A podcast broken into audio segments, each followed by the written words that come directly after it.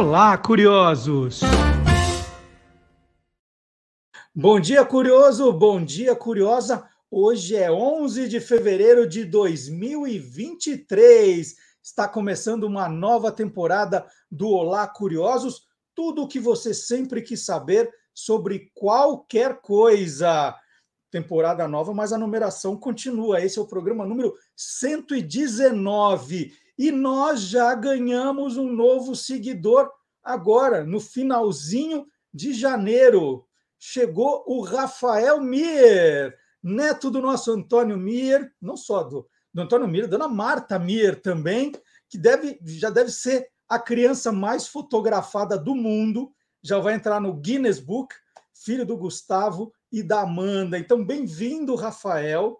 Né? Esse é o primeiro programa que o Rafael vai assistir no colo do vovô Antônio Mir. Bem-vindo para o Rafael. Mais um curiosinho chegando. É, e as férias acabaram, mas mesmo durante o recesso do programa, que vocês vão assim, mas demorou, hein? Demorou, a gente está precisando, está precisando de um, de um bom descanso. Mas a gente estava ali trabalhando, pensando, já gravando coisas. Não é que a gente ficou o tempo todo sem fazer nada. Durante o recesso do programa, as nossas redes sociais não pararam. Então, a gente estava alimentando as redes com vídeos, com reportagens, né, atualizando o site do Guia dos Curiosos.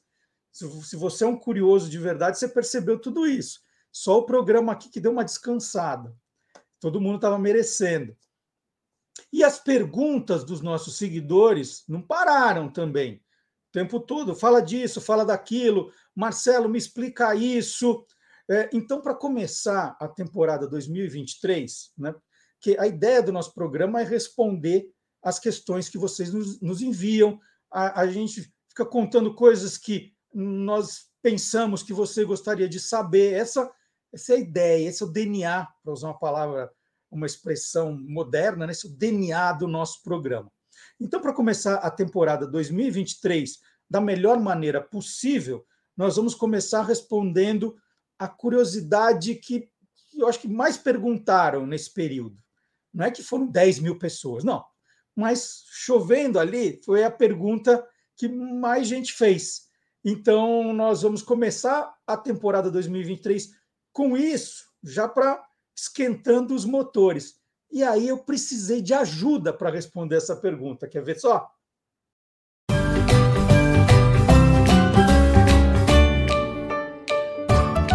palavra nua e crua.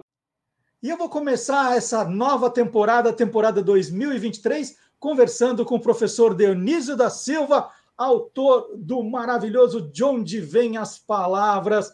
Bom dia, professor Dionísio. Feliz ano novo, né? Já é fevereiro, a gente já teve um, um mês de janeiro que demorou quase um ano, que não acabava, mas ainda está valendo que a gente está começando uma nova temporada aqui do programa. Tudo bem? Bom dia, Marcelo, querido, tudo bem? Feliz ano novo para você também. Quanto às datas fixas do Feliz Ano Novo, a gente pode variar, né? Porque o, o, o, ano no Brasil só começa depois do carnaval. E pelo visto ele não termina dia 31, já terminou lá pelo final de novembro. Ninguém mais leva adiante, porque diz: olha, já está o ano novo aí mesmo, né? É isso. Professor Dionísio, nessa, nessa agora né, nessa, nessa parada, eu continuei publicando aqueles vídeos nas redes sociais, né, para manter o curioso sempre abastecido de alguma coisa. E, obviamente, as pessoas veem uma expressão ou uma história que eu conto e começa a chover pedidos. Ah, conta essa, conta aquela.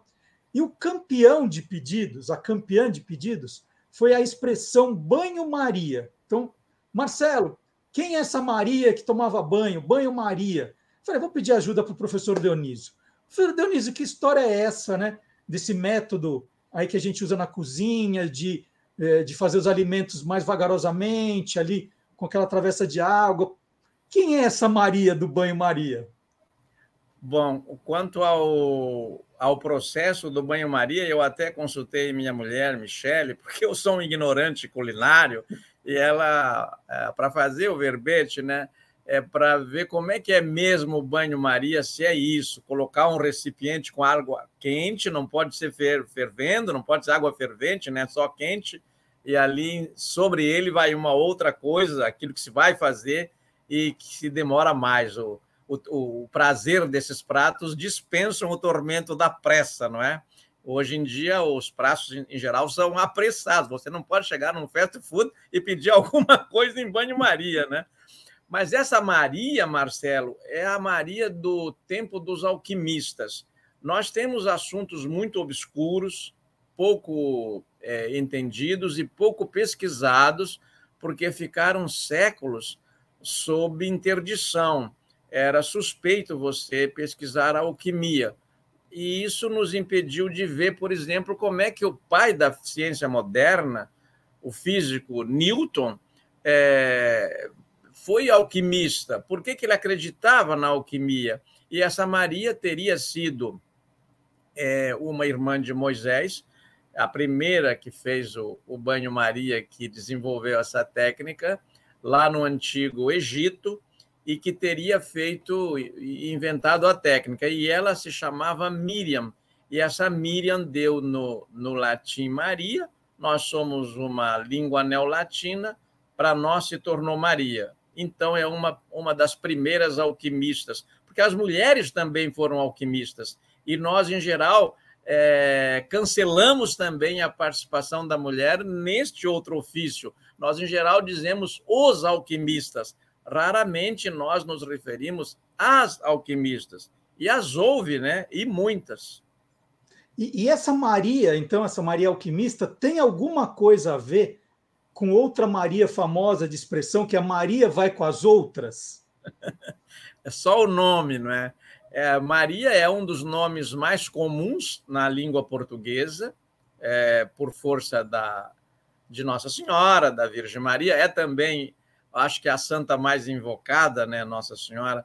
É, essa Maria vai com as outras, deu nome à filha do Dom José I, o rei português, que assistiu a todo aquele terror do Marquês de Pombal para dominar a aristocracia portuguesa.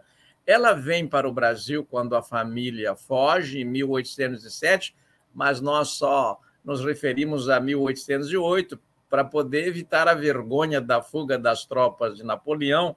Nós nos referimos à chegada, não à partida, né? mas partiram em novembro de 1807. Chegando aqui no Rio, ela já está muito enferma é, e com as faculdades mentais é, abaladas, várias doenças da, neuróticas, de, de neuroses, e, enfim, ela passa a ter uma vida muito recolhida no convento do Carmo. E ela quase não tinha vontade própria quando ela era conduzida por outras duas Marias, para dar os seus passeios, respirar, tomar um ar, era apontada como a Maria que vai com as outras Marias. Por economia vocabular, ficou Maria vai com as outras. Quando alguém tinha um comportamento semelhante àquela rainha, então já deposta, né, porque quem mandava era o filho Dom João VI, é, tinha um comportamento semelhante àquela rainha, era designado e passou a ser designado como se fora uma Maria vai com as outras. E, e pelo fato do, do, nome Maria ser tão popular, é que saíram outras expressões como é, Maria Fumaça, é, Maria Sem Vergonha, Maria Chuteira. É por isso, é comum na, nas línguas pegar um nome mais conhecido para generalizar como, como mulher, como do gênero feminino, é isso? É, é comum, sim, Marcelo. É muito frequente só que não é total, né? Por exemplo, nós não temos José sem braço, e José é mais comum do que João, não é? Nós, nós temos João sem braço, que é aquele sujeito que se disfarçava de não ter braço, ferido em guerra, um esperto, amarrava o braço atrás para pedir esmola na, nas ruas. É, mas o comum é que o nome mais conhecido sirva como referência. O Maria Fumaça, veja, é até masculino, o trem, não é? mas não se diz João Fumaça, não se diz José Fumaça, se diz Maria Fumaça. E sempre me encantaram essas sutilezas da prosa popular. Em geral, o, a tendência do intelectual é ser de elite e desprezar o saber popular. E há, e há exceções, belíssimas, é, entre as quais eu queria modestamente me incluir de autocrítica e ver que, às vezes, os analfabetos têm um modo de ver mais rico do que o letrado, porque ele não tem, se ele não tem aqueles limites da, do conhecimento de, de outras línguas e da escrita, ele tem, porém, uma falta de limitação para pensar, porque as letras não o adequaram. Então, ele é mais livre neste ponto. O Gilberto Freire chegou ao extremo de dizer que, um, com uma certa ironia, a defender que, devido às campanhas de alfabetização é, do governo, devia se garantir uma reserva analfabética no Brasil, porque o analfabeto tem uma visão muito é, sua de conhecer o mundo, singular, não é? Que sensacional. Professor Denise, muito obrigado por essa conversa, primeira de 2023. Vamos estar junto aí, espero, o ano inteiro e a recomendação sempre de onde vêm as palavras, da, da editora Almedina, professor Dionísio da Silva. Dá para fazer musculação com esse livro também, ó, professor. Pois é. eu ponho na estante de cima, ó, já, já faz um pouco de musculação também. É. Gente, é um livro maravilhoso. Esse é para todo mundo ter em casa, ali na prateleira das referências.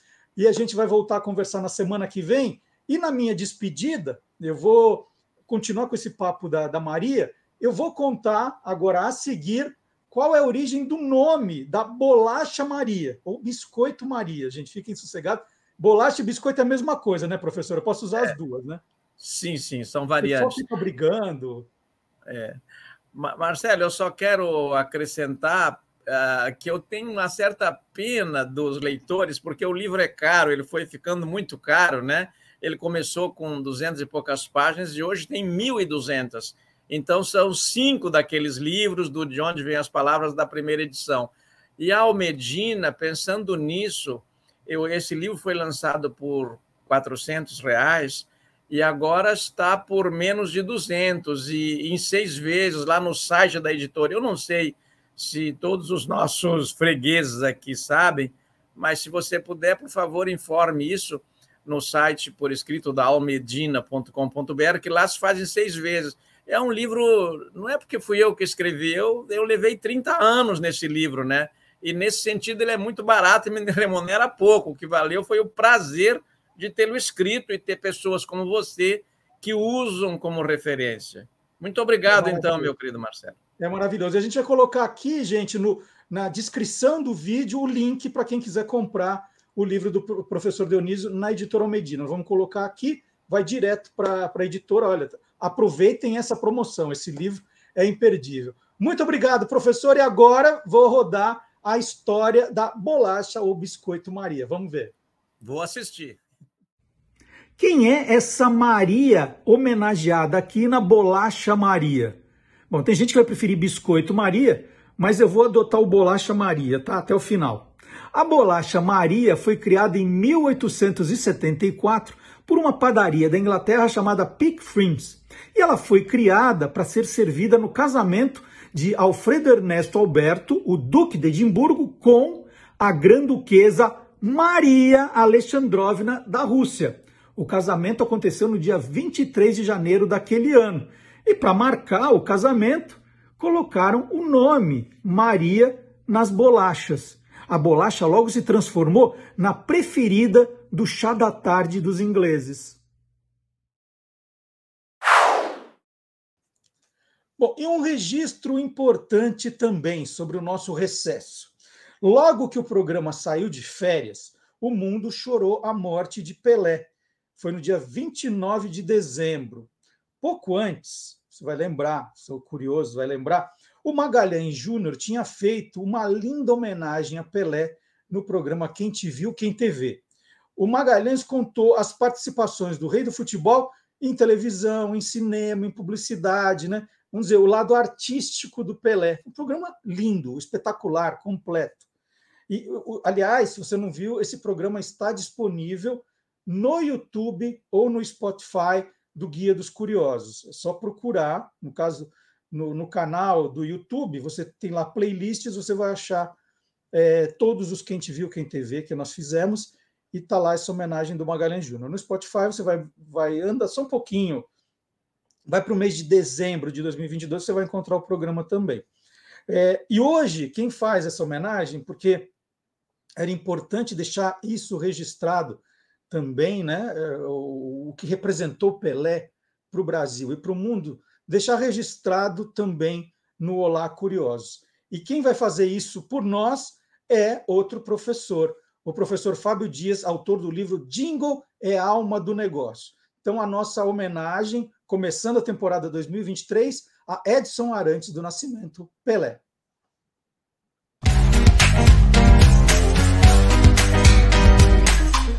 Clube do Jingle. Pelé faleceu em 29 de dezembro de 2022.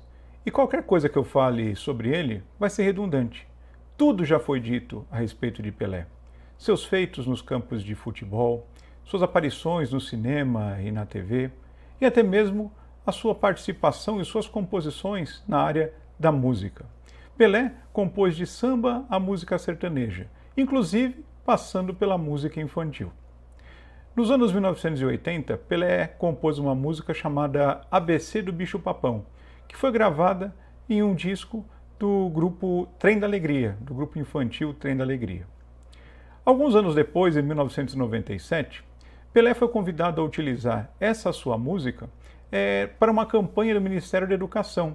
E essa música, com uma pequena alteração na letra, acabou virando um jingle cantado por ele mesmo em um comercial, onde, com um grupo de crianças, ele falava da importância de se saber ler e escrever. Essa música de Pelé tem todos os elementos que a gente costuma é, dizer que são essenciais para um jingle ficar na cabeça das pessoas. Um refrão que se repete é, diversas vezes e muito fácil de ser assimilado. Então, já adianto a vocês que esse jingle é praticamente uma lavagem cerebral. É impossível a gente ouvir uma vez e isso não ficar na nossa cabeça tilintando, como aliás seria uma tradução livre para a palavra jingle. Então, Vamos assistir o ABC com Pelé no jingle que foi ao ar, foi veiculado em comerciais no ano de 1997.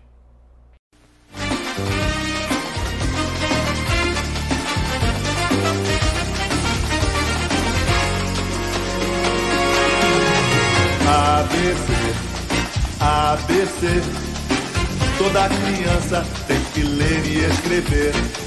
ABC. ABC. Toda criança vai ler e escrever. O Brasil em ação aprendeu uma lição. Que criança sem escola não levanta uma nação. Que bom vai ser o nosso Brasil. Quando todo mundo souber ler e escrever. Bom vai ser o nosso Brasil. Quando todo mundo souber ler e escrever. ABC, ABC. Toda criança tem que ler e escrever. ABC, ABC. Toda criança vai ler e escrever. Todos nós somos crianças neste mundo de ilusão. Mas o Brasil moderno precisa de você, irmão. Até parece conto de fada quando toda criançada souber ler e escrever. Até parece conto de fada quando toda criançada souber ler e escrever. ABC, ABC, toda criança tem que ler e escrever. ABC, ABC, toda criança vai ler e escrever. ABC. ABC. Toda criança tem que ler e escrever. ABC, ABC. Toda criança vai ler e escrever. ABC, ABC. Toda criança tem que ler e escrever. ABC, ABC. Toda criança vai ler e escrever. ABC, ABC. Toda criança tem que ler e escrever. ABC, ABC, toda criança vai ler e escrever. E durante as férias, né, o, o, o que ficava afligindo a minha mente? Bom, preciso de um tema bem legal para começar a temporada 2023, né? Pensar em alguma coisa diferente. E falei, vou usar as minhas férias para pensar em alguma coisa. E aí, durante as férias, eu tive férias bem curiosas. Eu acho que eu escolhi um destino com muita curiosidade. Então, eu estava ali curtindo as férias, falando, nossa, essa história é boa, olha que legal, o que, que é isso mesmo? E aí, de repente, eu lembrei dos tempos de escola, né? E falei, poxa, quando a gente voltava para as aulas, a primeira coisa que o professor ou a professora pedia era uma redação. Minhas férias. Vocês lembram disso? Eu não sei se hoje continua sendo assim, mas a gente, volta, a gente já sabia que o professor ia pedir uma redação chamada Minhas Férias. Aí cada um lia lá na frente, um pedaço, a gente ficava sabendo todo mundo tinha ido, quem tinha ido para a praia, quem tinha ido visitar o vovô e a vovó, quem tinha ficado em casa, a gente sabia de tudo. E aí eu pensei, então vou fazer isso. O tema do primeiro Olá Curiosos dessa temporada vai ser Minhas Férias. Eu vou contar para vocês uma viagem que eu fiz e, de repente, pode servir de inspiração para você, né? o roteirinho, mais ou menos, aqui que eu produzi. Né? Você pode melhorar o roteiro, obviamente, cada um tem os seus interesses. E eu vou contar as curiosidades das minhas férias, então, as coisas que eu descobri ao longo dessa viagem. O meu destino foi a Paraíba. Bom, na Paraíba, eu já tinha ido uma vez para João Pessoa, muito rápido. É, fiquei três dias em João Pessoa, dessa vez resolvi ficar oito dias na Paraíba. Então vamos lá. O, o que eu fiz?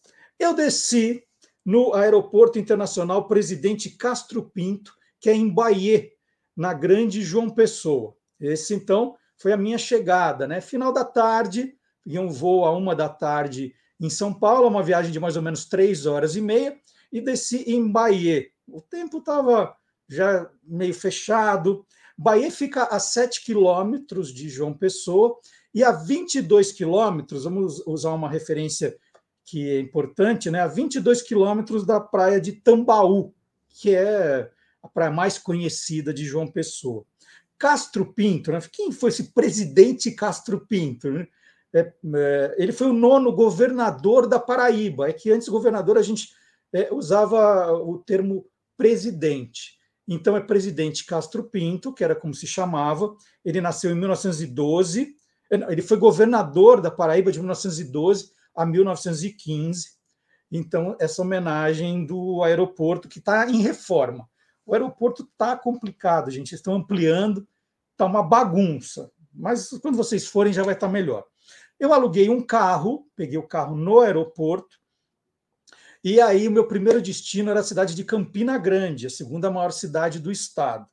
Bom, é, a saída do aeroporto para pegar a, a BR-230 também é coisa de maluco. Eu falo assim, estou saindo do aeroporto, indo para maior, pegando a principal rodovia ali do estado, é, indo para Campina Grande, e aquele acesso, meu Deus, um horror, um horror. Bom, mas tirando isso, a viagem foi tranquila. São aquela, aquela rodovia com duas pistas para cada lado, uma viagem super tranquila, duas faixas, são 130 quilômetros é, entre, Campina, é, entre João Pessoa e Campina Grande, deu mais ou menos duas horas de viagem, então duas horas depois eu já estava em Campina Grande. Aí, comecinho da noite, eu me hospedei ao lado do Açude Velho, um dos principais cartões postais da cidade. Então, é, essa era a, a, minha vista, né? O, a vista do hotel era essa, lugar lindo, lugar lindo mas já era final do dia, assim, vamos dar uma voltinha ali, procurar um lugar para comer e vamos começar de fato a viagem na manhã seguinte. Bom, na primeira manhã eu percorri as atrações que ficam justamente em volta do açude velho, né, que era o lugar, o primeiro lugar ali onde era o reservatório de água da cidade. Então, é ali, por isso que chama açude velho. Daqui a pouco falaremos sobre o açude novo. Bom, é, por onde eu comecei a viagem? E eu recomendo que comecem assim também. O Museu Digital do SESI, inaugurado em 2017, é, deve ser a primeira parada. Por quê? Porque eles contam ali a história da cidade de um modo bastante lúdico. É um museu pequeno, bonito, e, e, e, com a ajuda de audiovisual, músicas, esse mapa interativo, você pisa no lugar que você quer saber das atrações turísticas e você tem um conhecimento da história. Então foi muito bom ter começado a visita pelo Museu Digital do SESI. O ingresso é baratinho, se não me engano, 10 reais. Depois né, já sabendo um pouco da história, também em volta do Açude Velho, o próximo passo foi conhecer o monumento Os Pioneiros da Borborema, que é esse, esse monumento em que são homenageados um indígena, uma colhedora de algodão e um tropeiro. Esse monumento foi inaugurado em 1964, ano do centenário de Campina Grande. A obra foi feita pelo artista pernambucano José Corbiniano Lins. Tá meio abandonadão ali, né? Tinha uma placa meio, meio gasta, velha, pichada. É, não, não explicam direito o que é o monumento, ainda bem que eu tinha ido no, no Museu do SESI. É, é aquela coisa do, do, das atrações turísticas meio abandonadas. Né? Essa placa merecia um cuidado melhor, né? Em volta do monumento, já que é o monumento mais importante da cidade, né, merecia um cuidado maior. Mas a gente sabe como são as, as, a vida de turista brasileiro no Brasil. Bom, outra outro monumento também em volta da Sud Velho que todo mundo para para tirar foto é o monumento Farra da Bodega, né, que junta ali é, Luiz Gonzaga, pernambucano, e Jackson do Pandeiro Paraibano. Então é um lugar muito divertido, tem um banquinho ali no meio para o visitante tirar uma foto ao lado dos dois, como se estivesse numa mesa ali de uma bodega, comendo uma coisinha é, e ouvindo o som desses dois gênios da música. Aliás, tem um musical em homenagem a Jackson do Pandeiro em cartaz no Teatro Porto Seguro, em São Paulo. Fica a dica. E, e a gente já falou muito do, do Luiz Gonzaga, né? É, fui para Exu nas férias passadas para conhecer a, a, casa em que ele morava, a fazenda do Luiz Gonzaga, tem um mini museu. Tem também uma homenagem a Luiz Gonzaga em Porto Alegre, no Hotel Majestic. Então tem, tem muita coisa bacana. O Brasil tem muitas homenagens a Luiz Gonzaga e essa é mais uma delas. É, a obra do Monumento Farra da Bodega é do campinense José Pereira Passos, é de 2003. E aí também ali do lado do Monumento Farra da Bodega, o museu mais famoso de Campina Grande, é o Museu de Arte Popular da Paraíba, e que foi apelidado de Museu dos Três Pandeiros. Por quê? Porque ele, ele tem três, olha, são três é, espaços que são circulares, e olhando de cima, né, se tiver um drone fotografando de cima, os, os três, os, as três áreas redondas lembram exatamente três pandeiros. Foi a última obra do arquiteto Oscar Niemeyer, foi inaugurada em 12 de dezembro de 2012, mas foi aberta ao público somente em 10 de junho de 2014. Né? Por quê? Ah, 2012 era fim de mandato do, do, do prefeito, aí acelerou para ter a imagem, a, a, a, o nome dele na plaquinha de inauguração, mas o, o museu não estava pronto ainda. Então, ele tem três alas em formato circular, e aí homenagens ao artesanato, que é esse aí, tem a literatura de cordel que a gente viu, e também a arte popular. Então, são, são os, as três alas formam os três pandeiros. Olhando de cima, é, é linda a foto do, dos, dos, dos três das três alas circulares. É um espaço bonito também, entrada gratuita, então um lugar especial. E sempre olhando assim, né, no, no, na rua, né, onde você andava, você percebia uns bichinhos toda hora, né, que eram uns lagartinhos pequenininhos, que são os calangos. Né? Tem uma foto que eu fiz aí numa mureta, tá numa mureta ali perto, e fiz, ó, recebi as boas-vindas de um calango. Aí eu falei, puxa, deve ter curiosidade nesse. Parece um mini dragãozinho. O que, que é, né? Um mini dragãozinho, um lagartinho. Ah, vou pedir ajuda para o Guilherme Domenichelli. É, eu também tenho as minhas dúvidas e peço ajuda para os nossos colaboradores. Eu vou pedir, Guilherme, você podia me contar um pouquinho é, que são esses, esses calangos, por favor?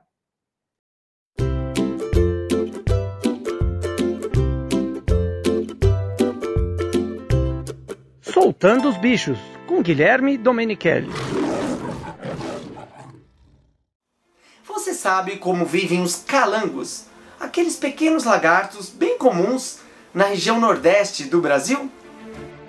Esses pequenos e rápidos lagartos chegam ao máximo 30 centímetros de comprimento e são bichos bem ativos. Gostam de viver na região nordeste pois adoram o clima quente e precisam muito do calor e do sol, assim como todos os répteis. O calor é muito importante para esses animais, pois aumenta o metabolismo, mantendo os calangos mais espertos e ativos para caçar e reproduzir. Seu nome, calango, tem origem africana, provavelmente de Angola. Vivem perto de rochas, pilhas de madeira e até nos muros das casas. Eles procuram sempre buracos e fendas para se esconderem dos seus predadores, que são aves, gatos do mato e também alguns animais domésticos, como cães. O calango tem uma ótima estratégia para sobreviver. Quando capturado, finge de morto para enganar seu predador. Assim que o caçador se distrai, o calango sai correndo para se salvar. São ótimos caçadores, capturam aranhas, borboletas, moscas e muitos outros pequenos animais invertebrados. Os calangos gostam de locais bem tranquilos, longe das pessoas e de animais domésticos.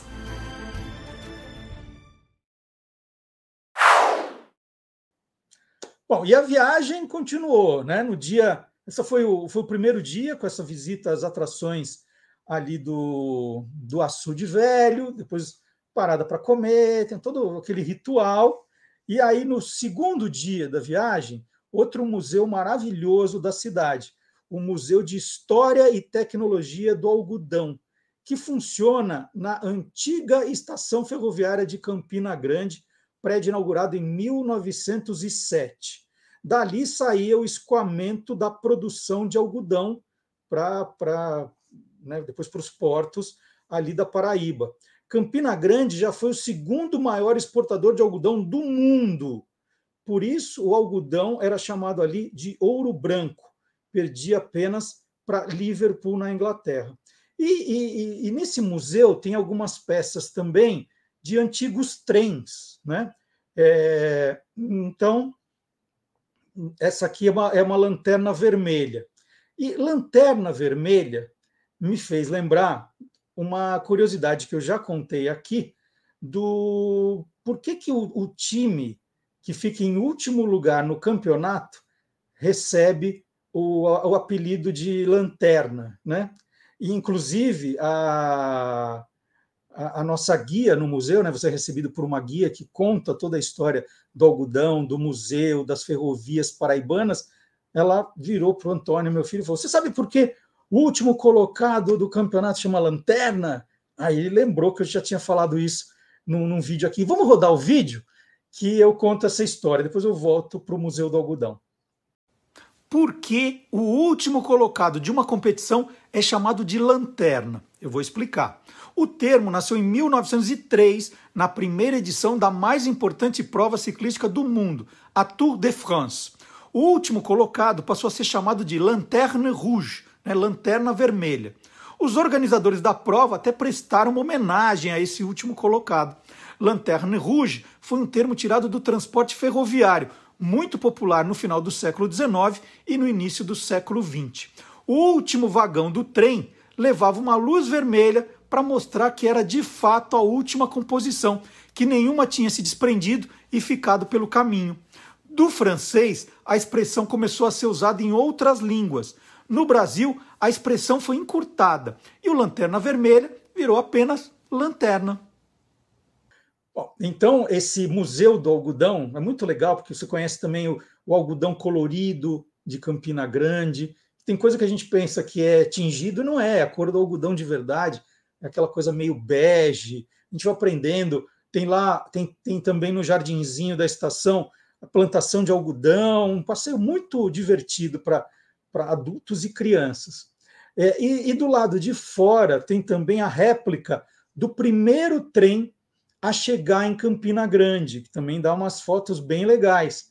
Então, do lado de fora da estação, tem essa réplica para a gente tirar foto. Então, é um passeio bacana. E, e, esse museu só funciona de manhã, mas ele abre bem cedo. Então, eu indico como primeira atração do dia para quem vai para Campina Grande. Depois seguimos para outro museu, aí o Museu de Arte Assis Chateaubriand.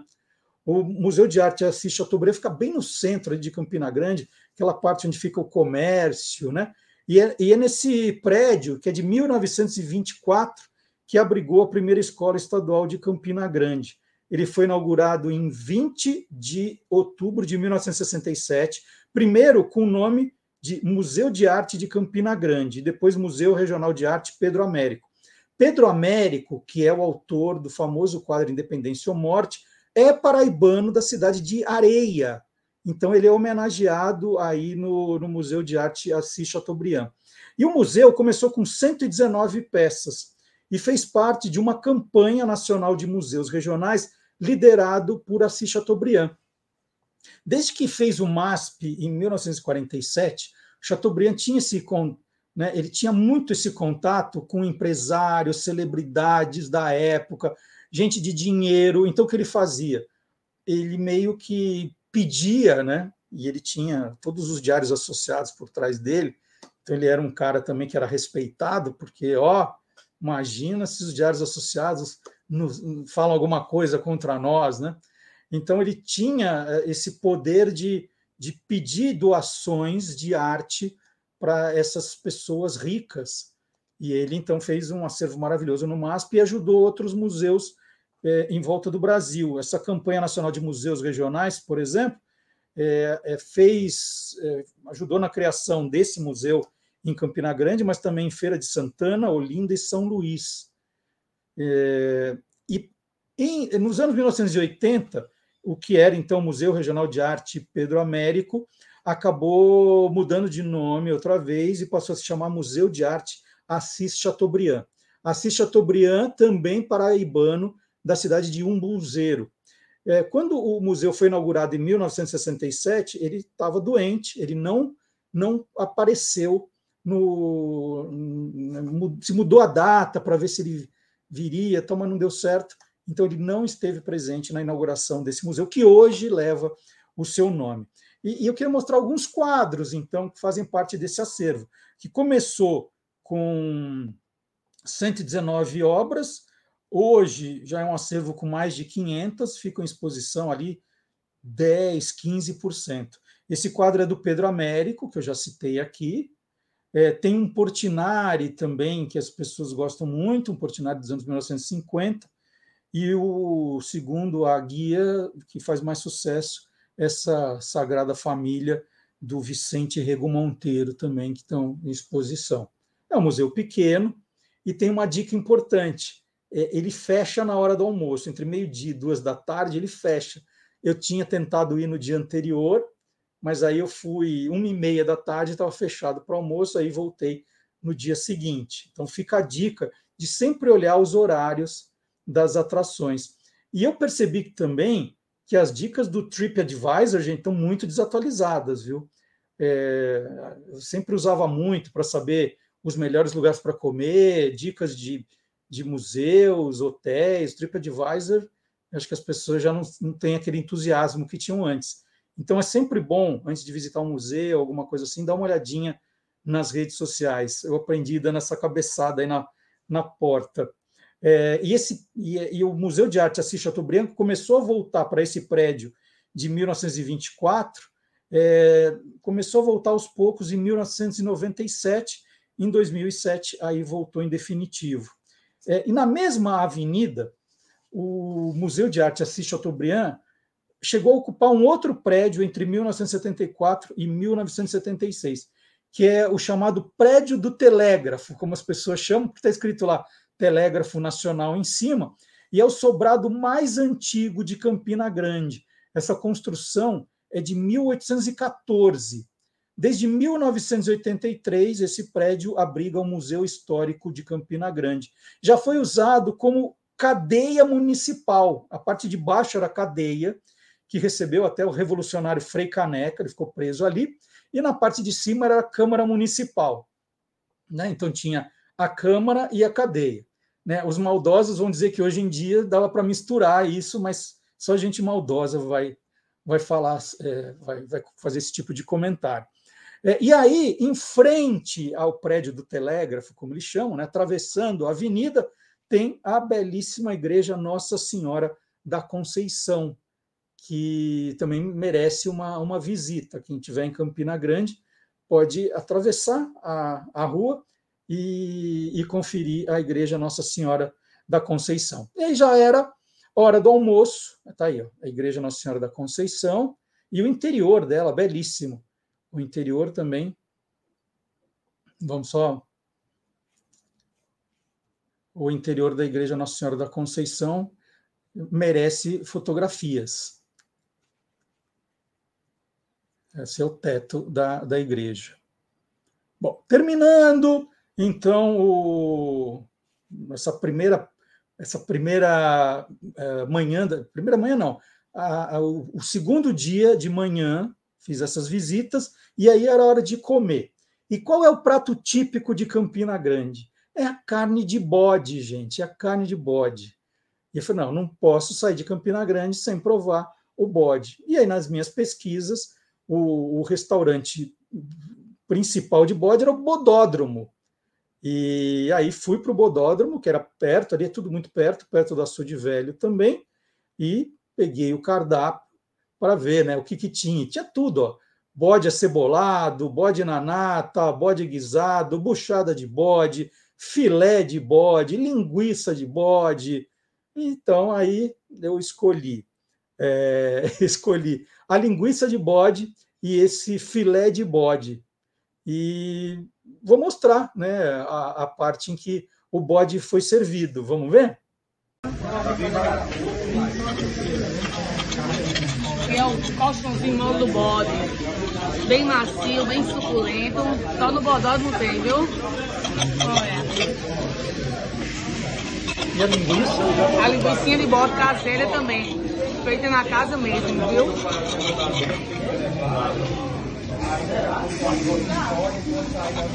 Bom, estava na hora de experimentar o bode também, né? Falar, não, só pediu, vou tirar foto, que hoje é mania. As pessoas tiram a foto e esquecem. Não, ó, ó lá eu provando o bode também. Eu ver, vou provar.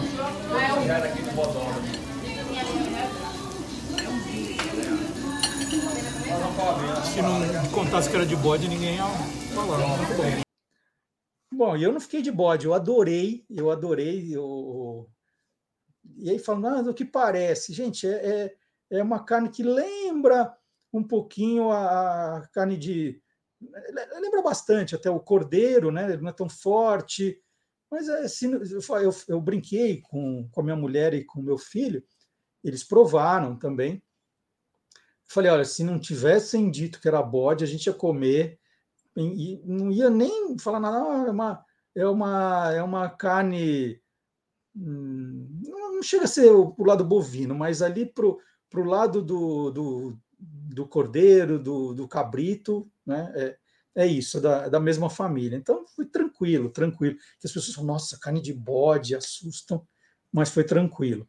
E depois, depois do almoço, aí era a hora de fazer uma a parte futebolística da visita. Porque eu e o Antônio, a gente sempre visita ou tenta visitar os estádios da cidade em que a gente vai. Só não deu certo em Juazeiro do Norte, não deixaram a gente entrar no estádio de jeito nenhum, mas em geral as pessoas são muito queridas e chegam dois turistas de São Paulo querendo visitar o estádio, ninguém entende esses dois. Eu falo, não, pode visitar sim. Então, nós fomos ao estádio Hernani Sátiro, o Amigão, que é o estádio de Campina Grande. Essa é uma, é uma lateral. E aí fomos autorizados a entrar, tirar foto. E o divertido aí, gente, é, vocês vão ver, é, não dá para ver, mas bem pequenininho ali tinha o segurança que nos acompanhou quando nós entramos no dentro do estádio. E aí o Antônio, em determinado momento, fez um comentário, falou assim: "Puxa vida, eu devia ter vindo com a minha camisa do Corinthians para fazer essas fotos". E aí o segurança falou: "Ah, você é corintiano?" Ele falou: "Sou, sou corintiano". Ele falou assim: "Ah, eu joguei contra o Corinthians aqui nesse campo na Copa do Brasil de 1999". Aí, nossa, né? Conta essa história. E aí o nome do segurança, Adriano, é, e ele contou que ele foi jogador de futebol e passou por vários times, né? Passou pelo Fortaleza do Ceará, o Alto Esporte, o Botafogo da Paraíba e 13. Ele jogou no pelo 13 e enfrentou o Corinthians na Copa do Brasil de 1999, que era um time bom do Corinthians, que seria a base depois para o ano 2000. E aí ele contou, o Corinthians empatou 2 a 2 em Campina Grande. Esse jogo ele não jogou. Ele é zagueiro e ele entrou, ele estava na reserva e entrou no Paquembu na partida de volta, que terminou 2 a 2 também, e o 13 perdeu nos pênaltis. E aí ele contou é, histórias do jogo.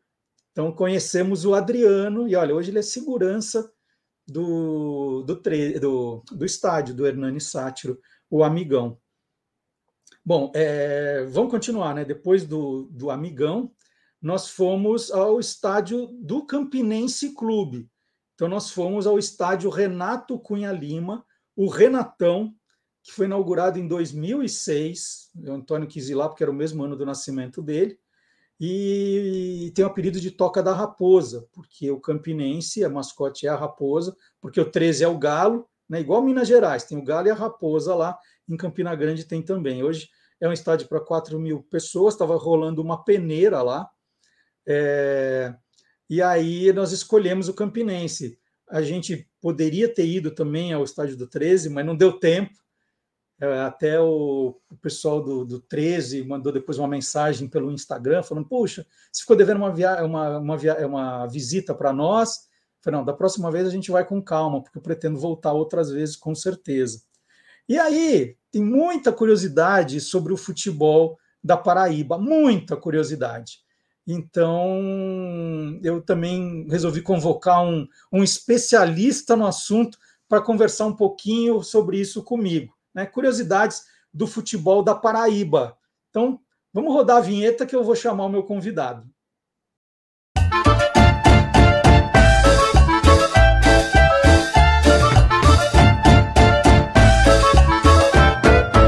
É Brasil que não acaba mais. E já que eu entrei no assunto futebol, eu vou conversar com o maior especialista em futebol da região Nordeste. Na verdade, é do futebol do mundo inteiro, né? Curiosidade de futebol é com Rafael Luiz Azevedo, mas da região Nordeste ele domina. A gente pode perguntar qualquer coisa, ele tem todos os uniformes, todas as informações. Eu queria conversar um pouco sobre o futebol paraibano, e aí já estou chamando o Rafael site verminososporfutebol.com.br. Quem não segue precisa seguir. Bom dia, Rafael. E aí, Marcelo, tudo bem? Como sempre, exagerado, né? Esse negócio de maior conhecedor do futebol nordestino, né? Convenhamos, duvido, passa longe. Duvido que alguém conheça mais que o Rafael. Qualquer dia a gente pode fazer um teste aqui, mas duvido. Ele entende muito. E, e ó, por exemplo, está com a camisa do Perilima, que daqui a pouco a gente vai explicar o que é o Perilima. Mas antes, Rafael, eu queria te provocar para a gente contar algumas curiosidades, pelo menos dos três principais clubes da Paraíba. Né? A gente tem, eu estava mostrando o, o estádio Amigão aqui, que é o estádio que recebe os jogos do 13 e do Campinense. O Campinense tem um estádio também que eu vou mostrar, né? É... E o Botafogo da capital. Vamos contar algumas curiosidades, então, para começar? Vamos. Gosto muito da Paraíba, de uma pessoa, inclusive, cidade muito bonita. Passei férias, assim como tu foi para lá, também já fui passar férias com a minha esposa, a gente saiu de carro aqui de Fortaleza para lá. Aí demos uma passadinha também em Natal para poder conhecer estádios. Então, na realidade, era um, era um turismo para ela e para mim era um turismo de futebol. Como sempre, né? É, ela não, ela não curte muito, né? Ela, apesar de, de tocar o Verminoso comigo, na realidade ela não gosta de futebol. Olha só, mas vamos guardar essa informação. Então vamos lá, começando é, com os, os, times paraibanos. O que, que você conta? Uma, uma curiosidade de cada, vai. Vamos começar por João Pessoa, porque é uma coisa que é curiosa, né? A Paraíba, ela, diferentemente de muitos estados, é, por, por uma questão cultural, política, econômica, há um peso muito equivalente entre a capital e o interior, no caso, o interior sendo Campina Grande. Se você for comparar, fazer parâmetros, talvez Santa Catarina, a gente tem a cidade do interior que ela tem um peso econômico tão parecido quanto a capital, Floripa, né? No caso de, da Paraíba, inclusive, é uma rivalidade grande. As pessoas de uma pessoa acham que a cidade é melhor, as de Campina Grande acham que é melhor, e isso acabou, de certa forma, se refletindo também no futebol. Acaba que é um, um estado onde os clubes da capital eles têm no caso, o clube da capital, né, no caso Botafogo, ele acaba tendo um peso muito parecido com os clubes do interior, no caso de Campina Grande. Então a gente vai falar muito sobre mais ou menos isso, né? Vamos começar então por João Pessoa e pelo Botafogo. Uma curiosidade: o Botafogo, né, que tem o mesmo nome do Botafogo do Rio, o escudo é igual. Só que hoje o escudo dentro, a estrela é vermelha, mas antes ela já foi branca. Foi nos anos 70 em que o, o Botafogo decidiu é, se inspirar na bandeira da Paraíba, onde tem o vermelho, e aí eles pegaram o vermelho e implantaram o vermelho na estrela, de dentro do escudo. Então é por isso que eles acabam sendo chamados de o alvinegro da estrela vermelha, que na verdade a estrela branca do Botafogo do Rio virou a estrela vermelha do Botafogo da Paraíba. E, e é legal também, né, que eu, eu, fiquei sabendo disso lá, que a torcida fica chamando de Belo, né? Falei assim, mas por que Belo? E aí fui pesquisar e tem uma história de um conselheiro italiano do Botafogo que, ao assistir a um gol, né, um gol maravilhoso marcado pelo Botafogo paraibano, ele gritou no meio da arquibancada com muito entusiasmo: Belo! Né? E os outros torcedores adoraram aquilo e começaram a repetir o Belo, Belo, e o Botafogo da Paraíba acabou virando Belo.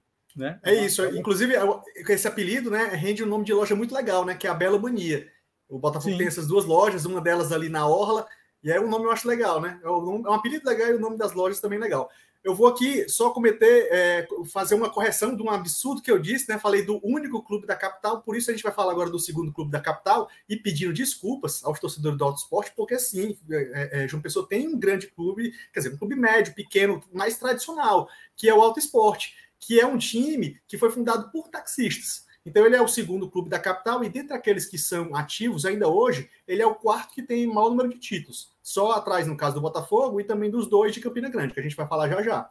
Aí o interessante é que, repara, né, o Marcelo, no escudo tem dentro do escudo um volante, né, fazendo uma, uma menção aos taxistas que é, fundaram o clube. Você tem camisa do Autosport também, que eu sei que você, você tem quase todas aí. É, eu posso até contar já já uma história sobre essa viagem, né, esse turismo que eu fui para lá. Infelizmente eu não consegui comprar camisa, mas eu já estou namorando uma camisa dessa temporada, está muito bonita e eu acho que eu vou comprar pelo site do clube. Inclusive o, o Auto Sport tem um site legal e tal, tem também uma loja interessante e lá tem tanta camisa titular quanto a reserva. Eu gostei, a, a camisa titular desse ano está bem interessante. Acho que vou comprar. Então vamos lá, Campinense agora então. Pronto, aí agora a gente se transporta de é, João Pessoa para Campina Grande, onde Juno é a cidade melhor do que João Pessoa. Né? E aí, no caso lá, tem o, Campinense e o 13. Aí é bem interessante a, a, a, essa relação de rivalidade entre eles. Por quê? Porque quem nasce em Campina Grande né, é campinense. Então, o campinense utilizou o gentílico de quem nasce na cidade para poder nomear o time. Né? Esse acaba sendo o segundo maior é, campeão do, do estado. E eles não usam a camisa 13. Porque o rival é o 13, né? Então eles não podiam ter uma camisa com um número que fizesse referência ao rival. E uma coisa curiosa também é que o mascote do, do Campinense né, é uma raposa. E a raposa, ela, no caso, por quê? Porque o 13 é o galo, que o galo é o, é o animal do jogo do bicho, que é o número 13. Então eles escolheram também um mascote que fizesse referência a um animal que na cadeia comeria, no caso, o galo, que é o mascote do outro time, né, do rival, que no caso é o 13. Muito legal. Então uma do 13 agora, vai. Bem, aí no caso do 13, é uma, uma, coisa interessante, né? Porque assim, por que, que 13, né? É porque quando o clube foi fundado, eram 13 fundadores. Então eles aproveitaram e fizeram referência ao número de pessoas que estavam lá e batizaram o nome do time, né? De 13 Futebol Clube. E aí, é, no caso, uma coisa engraçada: é, os torcedores do 13 não dizem que são campinenses, né? Eles inventam que são campino, campino-grandenses que é para poder não dizer que eles são campinenses e fazer referência com o time rival. E no, lá no começo, né, quando o clube foi fundado, se você procurar no Google, você vai ver, é uma camisa bem curiosa, porque o escudo do time era uma bola, um círculo, tipo aquele círculo que tem sinuca, com 13 no meio. E a camisa deles era, um, era uma bola bem grande aqui no peito com o número 13. Então, essa era a primeira camisa do 13.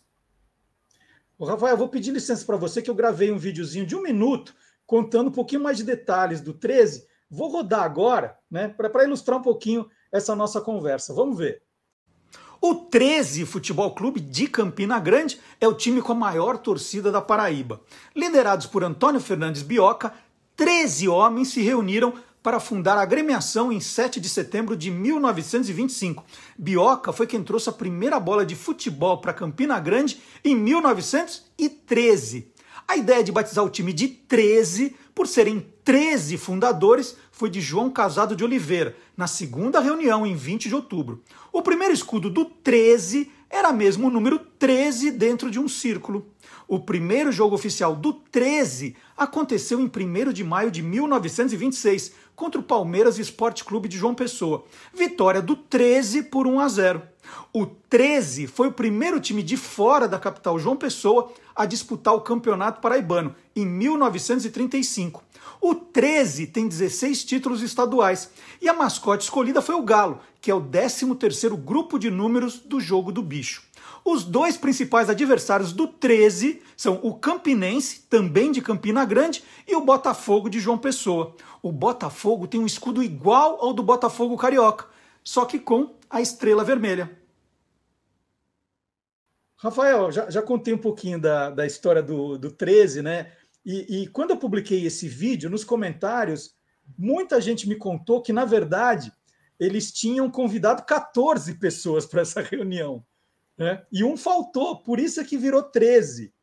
É, porque oh, senão aí, é. chamaria 14. É, ainda bem, eu acho que 13 é mais sonoro né, do que 14. É. Já pensou? É, e, e, e, bom, você quer falar de mais algum time ou, ou, eu queria falar dos estádios com você também? É, acho que gente, antes de falar dos estádios, podia só falar do Perilima, né? Que acaba sendo um outro clube de Campina Grande, que é um time bem desconhecido, assim, entre quem gosta de futebol diferente, alternativo, acaba sendo um time lembrado, que é um time de Campina Grande. Tu já visitou, né? Já foi, já foi lá. É, eu acho que não sei se pela SPN ou pela placar, eu lembro que tu já fez alguma matéria do tipo, conhecer o pessoal por lá. E aí, o, que é que é? O, o, esse time, o Peri Lima, né? Ele faz um. um ele utiliza as, as, as, primeiras letras do nome do fundador, que é o Pedro Ribeiro Lima. Ele era um, um cara doido com futebol, um peladeiro, e ele tinha, tem, tem, uma fábrica de sordas. Então ele tinha o time lá com os funcionários e ele resolveu profissionalizar esse time. Por quê? Porque o grande sonho dele era ser jogador profissional. Então ele conseguiu se profissionalizar já nos 40 e tantos, caminhando perto dos 50. 51. Com 51 anos, ele se profissionalizou em 99. Era... Virou um jogador profissional. Muito legal é. essa história, né? De paixão, de desejo do cara de ser algo que ele não pôde ter a oportunidade, né? Na, na juventude. E aí, então, o time jogava a segunda divisão e era um saco de pancadas. Era tipo o Ibis do Campeonato Paraibano. Tanto que ele chegou a jogar até 60 e tantos. E ele, é, inclusive, ele não saía de, do, do, time, né? Ele tinha que jogar sempre. Ele era o titular, camisa 10. E jogando mal ou não, ele tinha que continuar no time. E ele, nessa carreira toda dele, de mais de 10 anos jogando pelo Pedro Lima, ele só fez um gol. De, é, né, um, acho que, se não me engano, foi um gol de pênalti, inclusive. Gol de pênalti em 2007 contra o Campinense. E o goleiro era o Jailson, que depois foi para o Palmeiras. E, e, é um gol esquisito, porque o Jailson não pula assim, meio, ah, vai, faz o gol aí. É, e obviamente o Pedro Lima perdeu de goleada, né? E, e o, o, curioso, tem, tem muita curiosidade nessa história. Aliás, eu comprei na viagem as sordas, né, que são esses biscoitos feitos de mel de, de rapadura e especiarias, né, que lembra um pouquinho o pão de mel, tá aqui sordas, que em Recife, por exemplo, eu descobri que chama mata-fome. tá aqui, é, ó. Eu não, eu não, sei como é que chama aqui no Ceará. Eu confesso que assim, não, eu não consumo esse, esse produto aqui, não sei como é que a gente chama aqui. E, e o, o, em 2014, o Pedro Ribeiro, né, o, o Pedro da Sorda, como ele ficou conhecido, ele entrou para o livro dos recordes por ter disputado uma partida oficial aos 66 anos. Depois, ele tentou, né, em 2017, ampliar esse recorde, porque é, o, o Peri Lima, a gente fica sabendo o tempo todo que ele sobe e desce de divisão, né? E aí, Rafael, eu ficava pensando assim, falei, poxa, mas esse time não é tão ruim se ele consegue subir e descer o tempo todo. Mas aí você vai descobrir que teve uma, um período na segunda divisão da Paraíba que eram só dois times. Isso. Então o, o Peri Lima perdia os dois jogos de goleada e subia. Exatamente. Ele conseguia subir por, por, sorte de uma circunstância em que o Estado não tinha tanto clube profissional. E aí ele acabava, é. se de repente ele estivesse na, em Pernambuco ou estivesse de repente na Bahia, aí seria mais difícil dele conseguir chegar até a elite. E, e ele tentou em 2017 é, entrar, é, se inscrever né, aos 68 anos, e a CBF, ele disse que a CBF não deixou. A CBF disse que não, que no regulamento não tem nada que proibisse ele de jogar. A história é que ele, ele encerrou a carreira aos 68 anos, ele era presidente, técnico às vezes e jogador, era uma loucura. E de fato ele começou jogando com a 10, mas nos últimos tempos ele colocou a número 5. e já estava mais recuado, porque ele só andava em campo, né? Dava uma enganada ali. E é uma história maravilhosa mesmo. Essa camisa que eu não lembro qual é o ano, não, mas eu sei que ela é de goleiro, né? Ela é de goleiro do Perilim e tal. Uma camisa que é legal porque é difícil de encontrar. Vamos falar dos estádios. Eu, eu, fui, eu fui visitar os dois o, o amigão, né, o governador Hernani Sátiro, em Campo Grande, e o José Almeida Filho, o Almeidão, em João Pessoa. E o que a gente olha, se você entra meio distraído, é que os estádios são iguais, né? São iguais. E tem muita história curiosa em volta disso, né, Rafael? Sim. E tem a ver um pouco com aquele contexto, né, que eu contei no começo da conversa, de uma rivalidade é, cultural, política, econômica muito grande entre João Pessoa e Campina Grande, quase sem igual em outros estados. Quando decidiu se construir um estádio em João Pessoa, nos anos 70, Campina Grande tinha ganhar o seu. Não podia, um governador não poderia é, causar é, a loucura de construir um estádio só na cidade. Então, o engraçado é que um estádio foi inaugurado num dia, em Campina Grande, e no dia seguinte ele foi inaugurado em João Pessoa. E, de fato, eles são, quem, quem vai pode reparar assim, a distância, ué, estranho, né? São parecidos, mas não, eles são exatamente iguais. No passado, a única diferença que tinha entre um e o outro é porque na fachada tinha um arco. Então o arco de um era para cima e o arco do outro era para baixo, tipo como, como é no Congresso, né? Então essa era a única diferença entre eles. E o, e o mais doido, inclusive, aí ah, sim, só um detalhe, tá? Esses arcos eles foram retirados. Então hoje em dia eles são realmente iguais, né? Eles foram tirados na última reforma de 2014, então para poder deixar eles mais iguais ainda. E uma coisa engraçada, é, Marcelo, é que assim, o primeiro nome do estádio, tu falou, né? O Zé Américo Almeida, né? Que é o Almeidão, que é o estádio de João Pessoa. Esse, esse nome ele homenageia um ex-jogador, ex-presidente do Botafogo e tal. Mas no primeiro ano, esse, esse é, estádio se chamava Fernandes Sátiro. Então, além de inaugurar dois estádios, um no dia e um no outro, iguais, praticamente iguais, o nome também era igual. E aí, depois do primeiro ano, aí eles resolveram mudar. Aí o estádio da capital, de João Pessoa, virou o José Américo de Almeida, né? E enquanto que o, o no caso, o do interior, seguiu com o nome Hernandes Sátiro, com o apelido de Amigão. Amigão, que faz referência ao governador, né? Porque ele era chamado de amigo velho. Então aí ficou o estádio Amigão. Que bacana.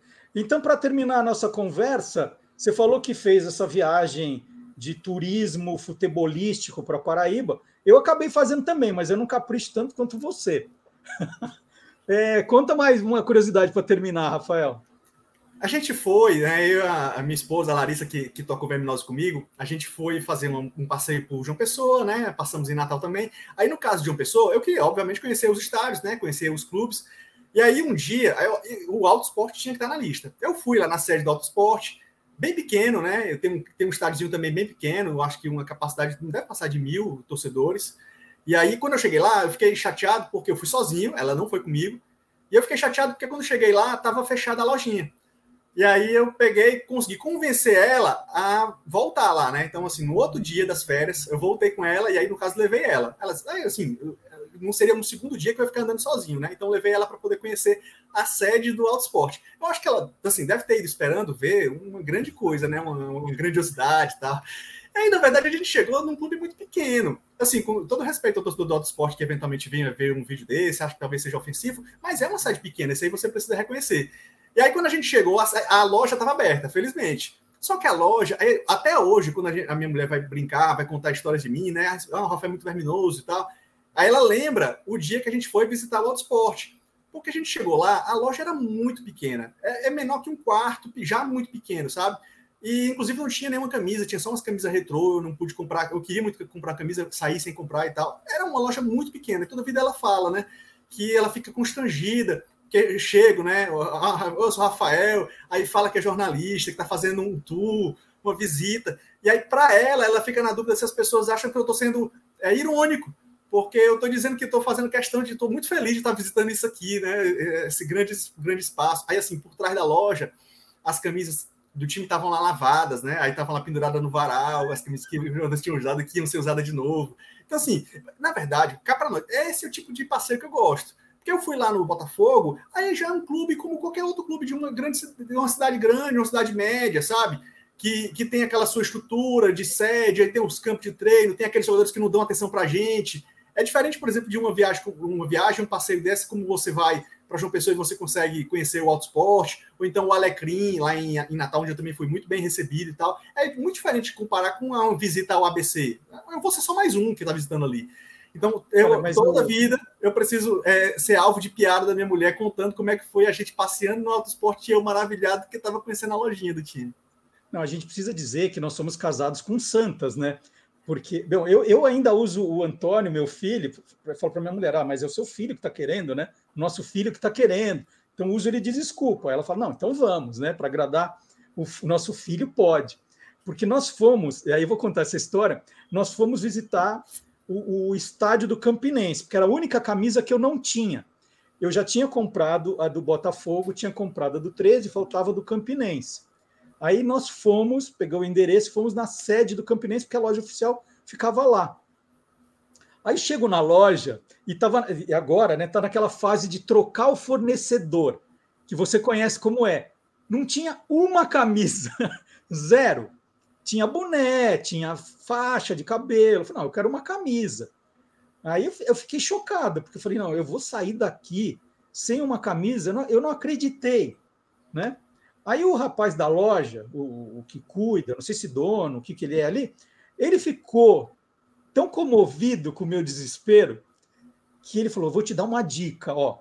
É, tem uma loja num shopping que fica a, do outro lado da cidade que comprou tudo que sobrou do antigo fornecedor. Então lá tem.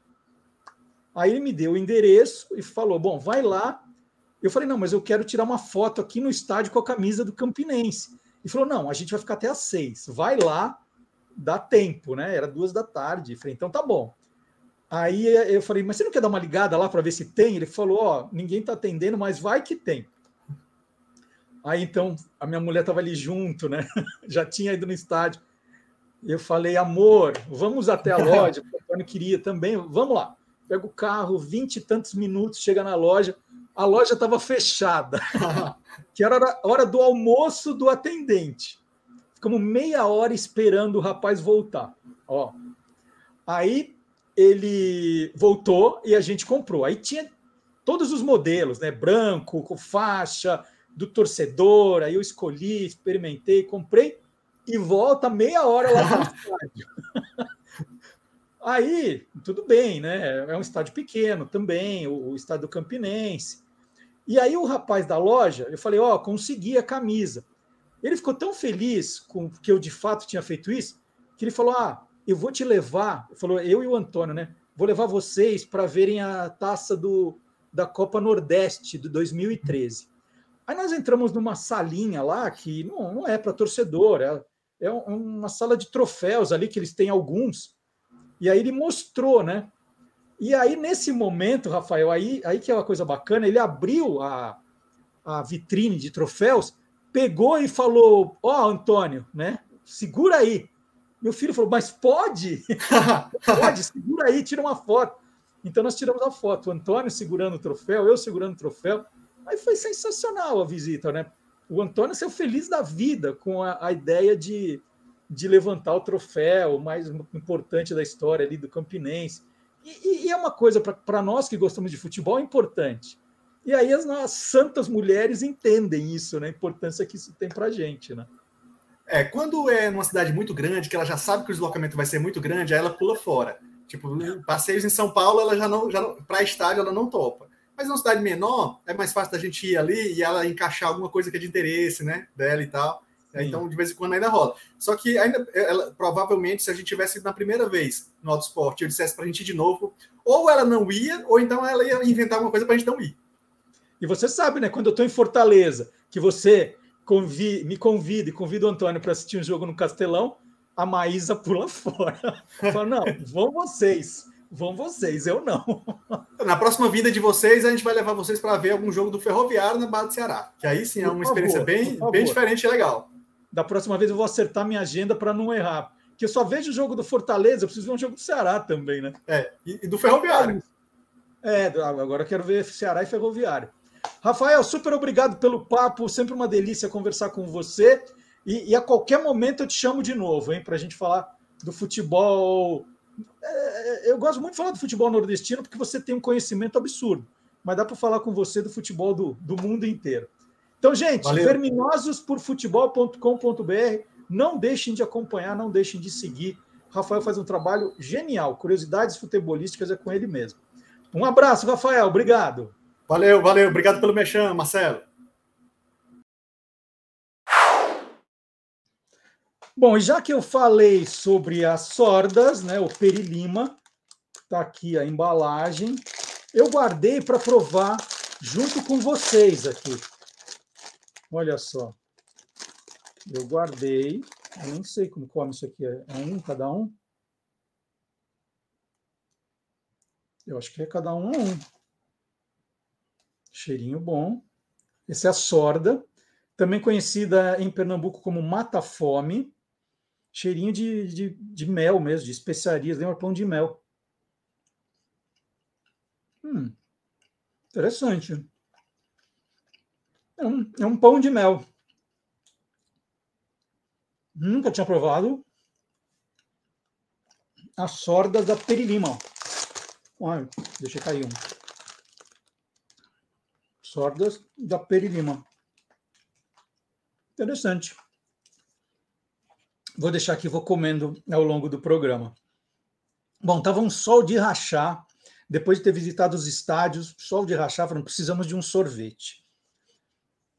Só que o lado curioso pensou assim: ah, eu não vou tomar um sorvete tradicional, vou procurar em Campina Grande alguma sorveteria curiosa. E achei, achei procurando a Portal da Magia, que é como a sorveteria de Harry Potter. É assim, a sorveteria decorada com algumas coisas do, do Harry Potter. E aí tem. A, a minha maior surpresa foi quando eu perguntei o preço do sorvete. Falei, moça, quanto quanto tá o sorvete? Ela falou: ah, cada bola é R$ 1,50. Falei, hã? R$ 1,50. Olha, gente, esse potão aí com quatro bolas saiu por R$ reais. É, é, aí é coisa de mágico mesmo, né? Aí é coisa de mágico, eu lá, feliz da vida, tomando o meu sorvetinho. Então foi uma, uma parada legal, porque é um lugar, dá para tirar umas fotos. É assim, é um pouco longe do centro. Eu demorei uns 25 minutos de onde eu estava para chegar na sorveteria. Né? Lá numa cidade que tudo é perto, vai ser um pouquinho afastado. Mas é um jeito de conhecer outros lados da cidade né? Tem sorveteria mais perto, mas eu não. Eu procuro o que é mais divertido, o que é mais curioso. Mania minha. Então tá aí também o Portal da Magia. Bom, aí, terceiro dia, vamos sair de Campina Grande. Em dois dias conheci bem Campina Grande. Podia ter ido mais em alguns lugarzinhos, mas dois dias inteiros foram suficientes para fazer a viagem. Se você estiver fazendo o seu roteiro de férias, dois dias inteiros em Campina Grande, está bem resolvido para fazer tudo com calma. Então, dia 3, saí com destino a Cabaceiras, a Hollywood nordestina. Então, esse foi o meu destino. É, e chegando na cidade, né, aí são 70 quilômetros de Campina Grande, eu fazer em uma hora e pouquinho, é, a primeira parada é obrigatória, é a placa Hollywood Nordestina, que é como a cidade se batizou. Esse letreiro foi inaugurado no dia 5 de maio de 2007. Ele tem 70 metros de comprimento e 5 metros de altura. E dá tranquilamente, né? não é como em Hollywood, fica lá num, num morro que não tem acesso. Esse não, ó. Cheguei pertinho, tirei foto, é muito divertido. É, então já é a primeira parada obrigatória também. E olha que céu lindo, hein? É, A cidade de Cabaceiras foi fundada em 1735, hoje tem pouco mais de 5 mil habitantes. E ela começou a ganhar fama por causa de O Alto da Compadecida, um filme que estreou no ano de 2000 e fez o maior sucesso contando as aventuras de João Grilo e Chicó. Ele, essa cidade foi palco de mais de 50 produções para cinema, televisão e publicidade. Olha que cidade linda, né? Essa parte central, o casario antigo é bem preservadinho, então fica mesmo com aquele ar de cidade antiga do sertão. E aí vira, vira o cenário de vários filmes. O primeiro a descobrir foi o Guel Arraes, ali no Alto da Compadecida, o diretor Guel Arraes. Então, uma cidade bacana para a gente visitar alguns dos, dos locais em que, que foram feitas as gravações. A cidade tem um memorial cinematográfico, que eu indico também. Chegando na cidade, a cidade é muito pequena, tudo muito perto, né? uma manhã resolve, tem esse memorial cinematográfico, memorial fundado em 2007, que fala, tem ali uma, uma linha do tempo com todas essas 58 produções feitas. Tem uma homenagem também aos cabaceirenses que atuaram como figurantes nos filmes. Isso é sensacional. O pessoal de, de Cabaceira está acostumado. Chega uma produção de cinema, precisa de uns habitantes locais ali para fazer figuração, já tem até os, os, os, principais, os que fazem todos os filmes. Então, homenagem a eles também. E do lado do memorial cinematográfico, outro ponto obrigatório, que foi cenário do filme também, é a Igreja Matriz de Nossa Senhora da Conceição e São Bento. Logo na entrada da igreja, bem na entrada da igreja, tem uma placa com um texto do Ariano Suassuna, e a igreja se autoproclama ali como a mais famosa do Brasil. E olha, não vou dizer que é a mais famosa, mas está no, no, top 10 ali. O, o, filme Alto da Compadecida, é importante dizer, foi base. Por que, que eu estou falando do Ariano Suassuna, né, que também é paraibano?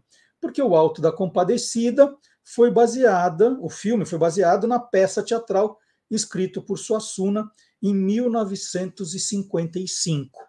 Então, um passeio bem bacana também da cidade, que podia até explorar um pouquinho mais essa questão do, da Hollywood nordestina. Né? É, é bonita, bacana, mas podia explorar um pouquinho mais. Né? Mas tudo bem, é uma cidade pequena, a gente entende que também tem outras é, preocupações. Né? É, a cidade é famosa também pela festa do bode rei. Você vê lá uns bodes ali dormindo na praça. Tem muito tem, tem, tem, tem bastante destaque para o bode lá também. Bom, aí próxima parada. Essa foi amanhã. Amanhã saí de Campina Grande, parei em Cabaceiras, visitei a, a cidade cenário do Brasil, visita muito legal. Quente, quente, quente a cidade. Como faz, como faz calor ali. É, a 30 quilômetros da cidade, a maior parte por estrada de terra, né, me fez chegar no Lagedo Pai Mateus. Esse lajedo é uma formação rochosa de um quilômetro e meio um quilômetro e meio quadrado. São cerca de 100 rochas arredondadas gigantescas, algumas pesam até 50 toneladas, e elas guardam rastros da passagem do homem no sertão do Cariria há, há bastante tempo. É, existem apenas três lugares do mundo com características geológicas semelhantes: uma na Austrália, outra na Namíbia e a terceira na Argélia.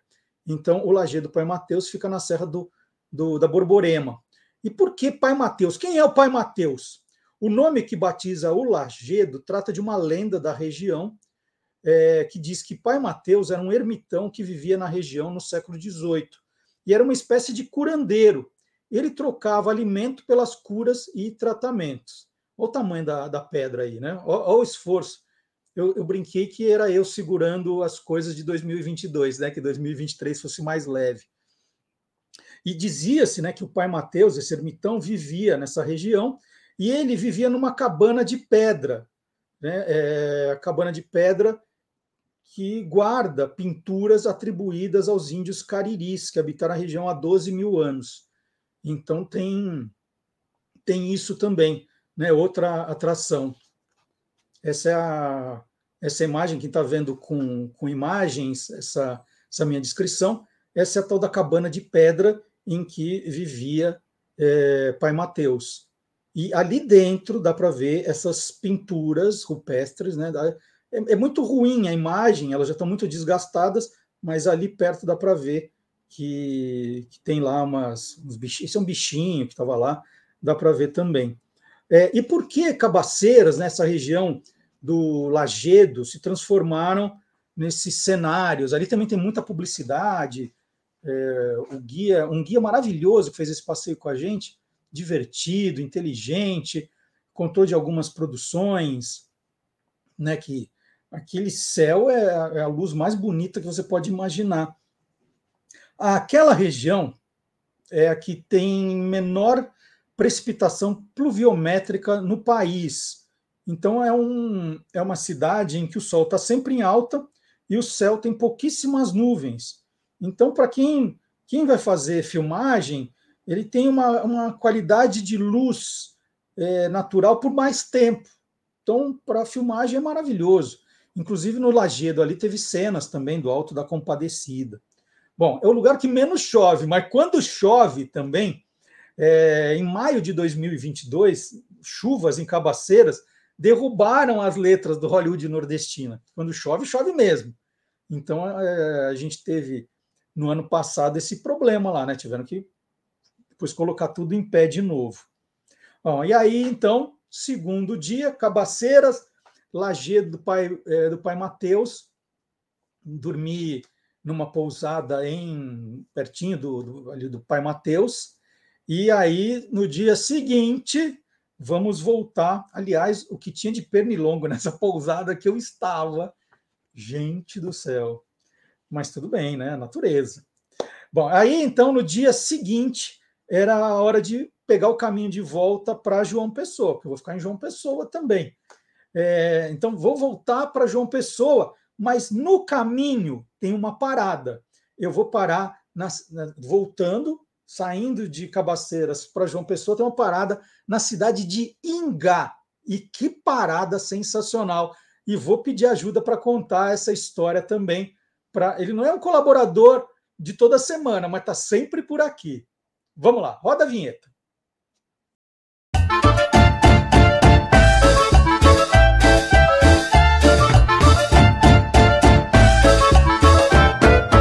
É Brasil que não acaba mais. E quem vai me ajudar agora a contar a história do sítio arqueológico de Ingá é o paleontólogo Ariel Martini, né? Ariel Milani Martini, autor de Gigantes do Passado, junto com o nosso Guilherme Domenichelli. Bom dia, Ariel! Bom dia, Marcelo. Tudo certinho por aí? Que férias legais, bom. hein? Que viagem bacana. E, e, eu quero contar bastante coisa aqui para o curioso, né? E estou ouvindo os especialistas nos assuntos.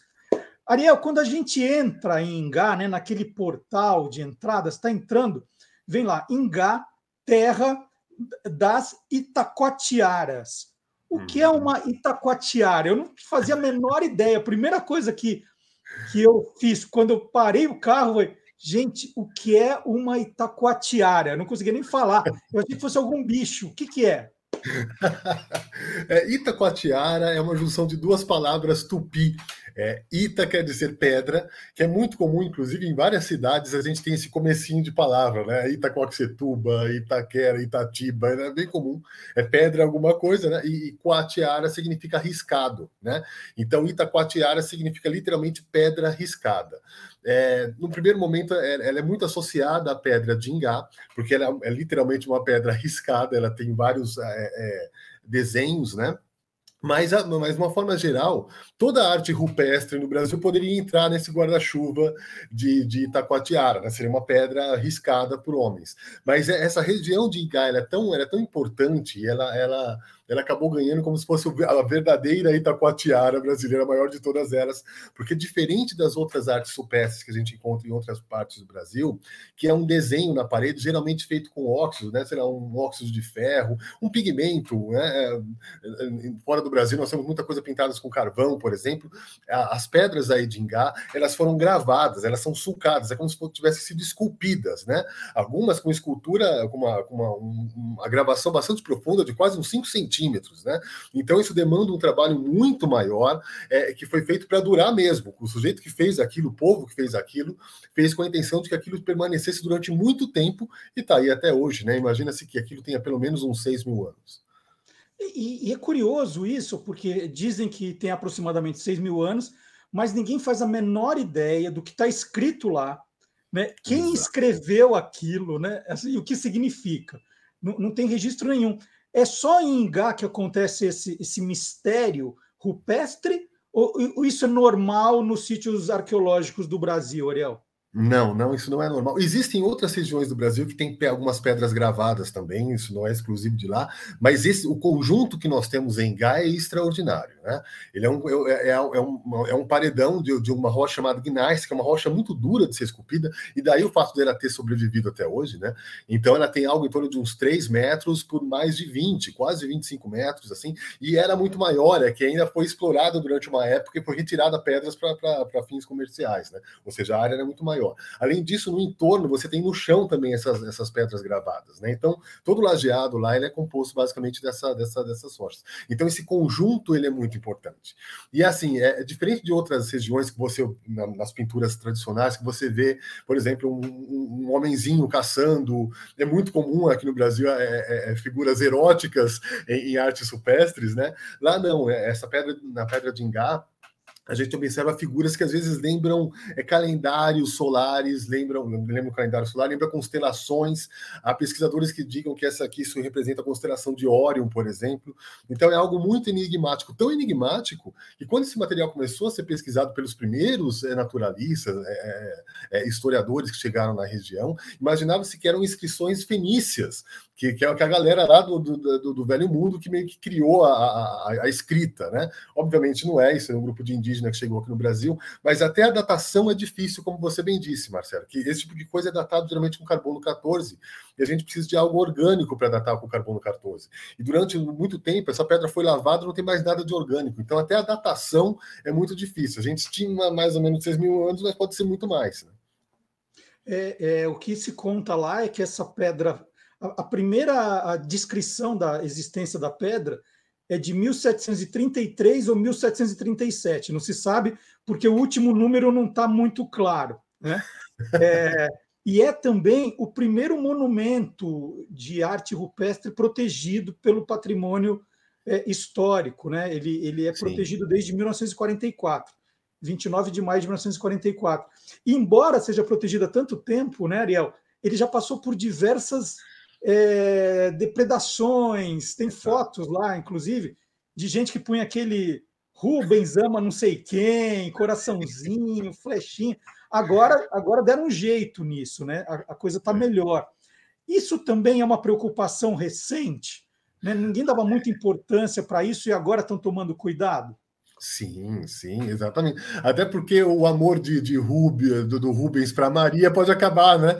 E essas pedras são muito mais antigas do que isso, essas inscrições são muito mais antigas, e elas têm, justamente por ter essa combinação, né? De provavelmente ser um calendário solar, ou seja, uma inscrição, ela pode estar no local onde o primeiro raio do sol batia ao amanhecer, e isso ao longo do ano cria um calendário solar. O fato de delas poderem é, representar uma constelação também, essa combinação de calendário solar e constelação, ela é raríssima e talvez uma das únicas do mundo gravadas na rocha. Então isso é muito importante. A gente tem que cuidar disso com, com muito zelo e, obviamente, apesar de ser, ser, ser, tombado, né? Se você não tiver uma fiscalização, se não tiver um, um cuidado, é, esse negócio acaba sendo deteriorado, né? Felizmente, é, não é tão fácil destruir isso porque ele está gravado numa rocha dura, mas do contrário já não existiria mais. Então agora espero que, que, que a gente tome, mais, tome maior cuidado dessa que é a nossa história, o nosso patrimônio. Né? E Ariel, quando eu estava em Gá, eu lembrei imediatamente de você e do Guilherme, porque é assim: você entra na cidade, passa por toda a cidade, sai da cidade e aí tem a entrada do sítio arqueológico. Né? Ela, ela é, é, um pouquinho fora da cidade, é no, é, é, na, é no município de Ingá, mas não é exatamente na, na zona urbana.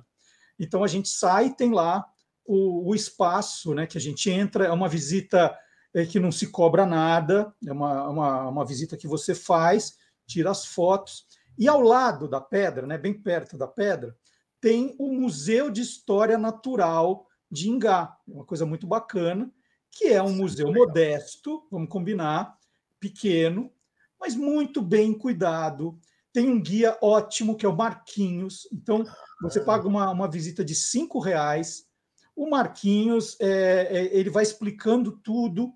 E aí ele começou a falar, quando ele falou megafauna, aqui vocês vão entender a megafauna brasileira. Já pá, falei, os gigantes do passado. Né? Tudo a que ver, legal, que legal. Tudo a ver com os gigantes do passado, seu livro do Guilherme. E, e ele mostrou lá, tem, tem os pedaços de ossos do tatu gigante, da preguiça gigante, do mastodonte. É uma coisa muito legal, porque, poxa, se alguém pensa que, que você que inventou os gigantes do passado, ele falou, ah, eles inventaram essa história. Não, gente, é verdade. Agora, Ariel, aqui está dizendo, né? Os mamíferos que viveram no Brasil durante a Idade do Gelo e seus parentes atuais. Idade do Gelo na Paraíba, eu não consigo imaginar. Que faz um calor lá do cão, assim. Gente, é, é, muito quente, é muito quente. Como é que foi a Idade do Gelo na Paraíba, Ariel? É, no, no, no há gelo que aguente, né? que, que permaneça. É, quando a gente fala a idade do gelo, a gente está falando é, é, de um momento né, é, histórico, é, arqueológico, de certa forma paleontológico também, mas, mas que, ele, que ele remonta a uma glaciação que foi muito severa no hemisfério norte. Então, na Europa, principalmente, né, onde onde uh, viveram os, homens das cavernas, né? inclusive não só é, Homo sapiens, como também é, homens de outras espécies, como o homem de Neandertal, eles chegaram a conviver lá. Né? Então, é, é, essa história ela foi muito, muito drástica no hemisfério norte, mas no hemisfério sul nem tanto. Então, assim, o, o, o clima, o ambiente, de uma forma geral, aqui no, no, hemisfério sul, no Brasil, na Paraíba, não é tão diferente do que é hoje era um pouquinho mais seco, é, pro, é, é, é, não diria que era um pouco mais quente, talvez a temperatura era similar, porque eu acho que nem tem como ficar mais quente do que é atualmente, né? Mas, a, mas a, ele era só um pouco mais seco, então provavelmente o aspecto geral era de uma caatinga, é, como é hoje, só que talvez um pouco mais, é, com a vegetação um pouco mais esparsa, né? É, enquanto em outras partes mais ao sul do Brasil, a gente pode ter uma umidade um pouco maior, principalmente chegando próximo ao litoral, aí sim teria uma umidade um pouco maior. Mas essa região era mais ou menos parecida com o que é hoje mesmo, não mudou muita coisa, não.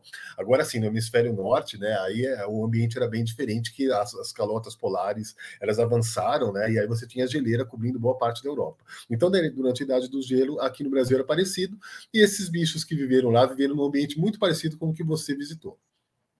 É, quando o Marquinhos faz a apresentação das peças que estão expostas, ele mostra, né? Fala assim: olha, é, tem aqui o osso do tatu, tatu gigante.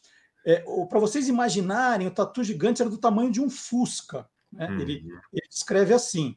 Aí ele mostra também, está guardado inteirinho a pata de uma preguiça gigante.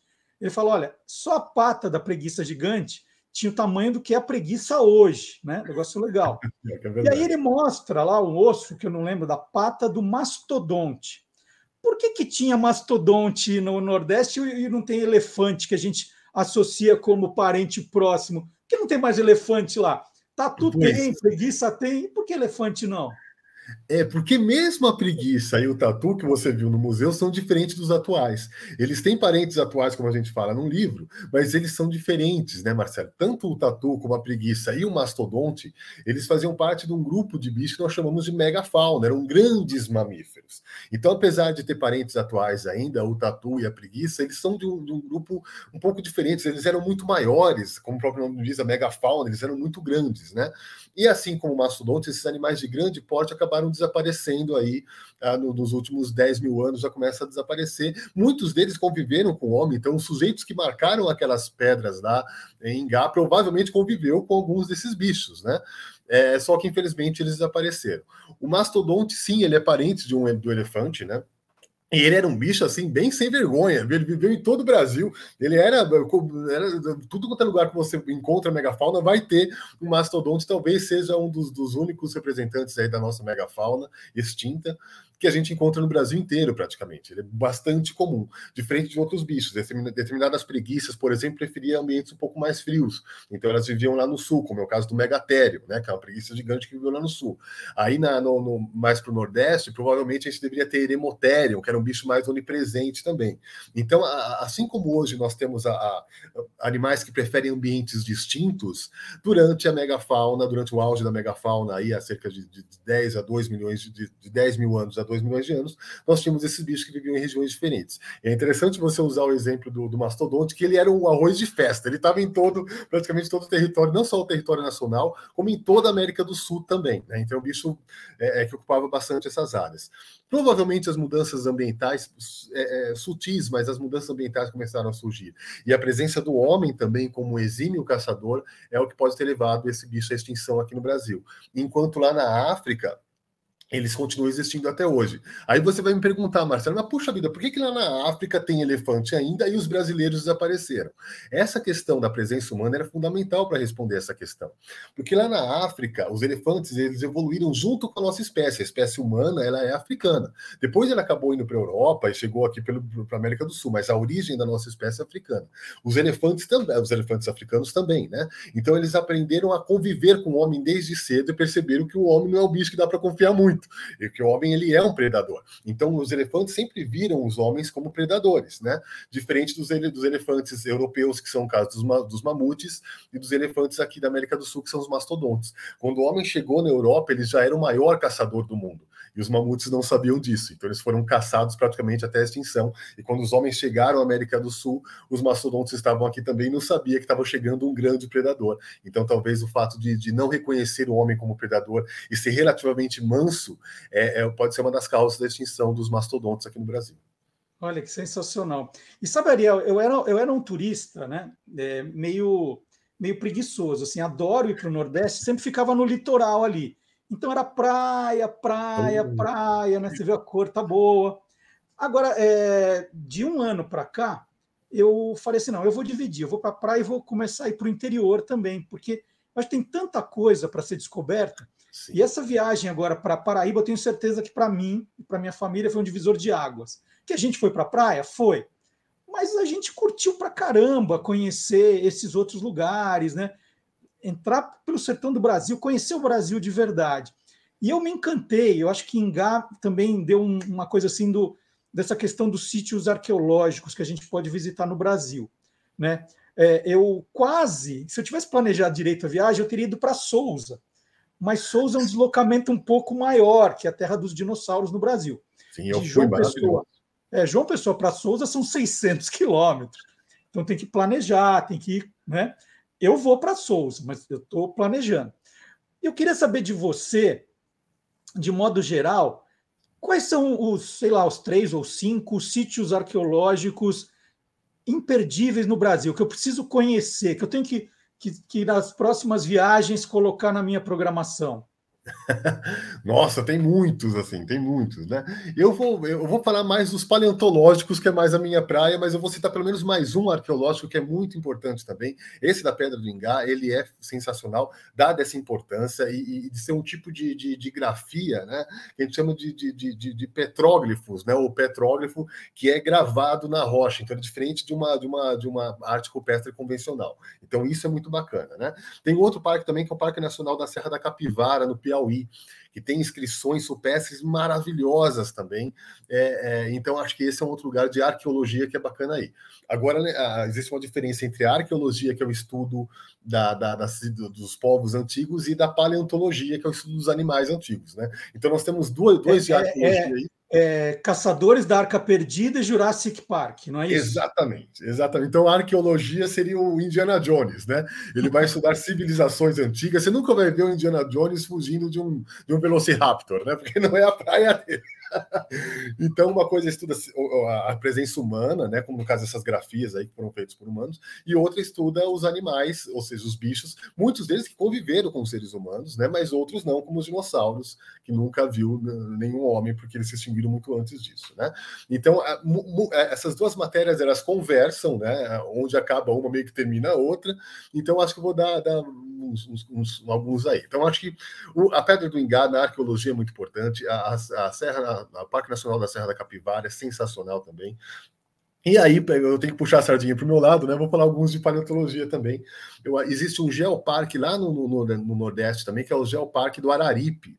Né? E aí lá é muito legal, porque tem muitos museus e, e, e, mostra um momento muito importante no intervalo de tempo que vai desde de mais de 300 milhões de anos até a idade do gelo, aí, que é coisa de 2 milhões de anos. Então você tem megafauna também, mas tem um monte de coisa aí no meio do caminho, como por exemplo dinossauros, pterossauros, tudo isso preservado em, em muitos, muitos municípios que fazem parte desse geoparque, como por exemplo na, na, em Santana do Cariri, no Crato, né, que são lugares muito legais para se conhecer.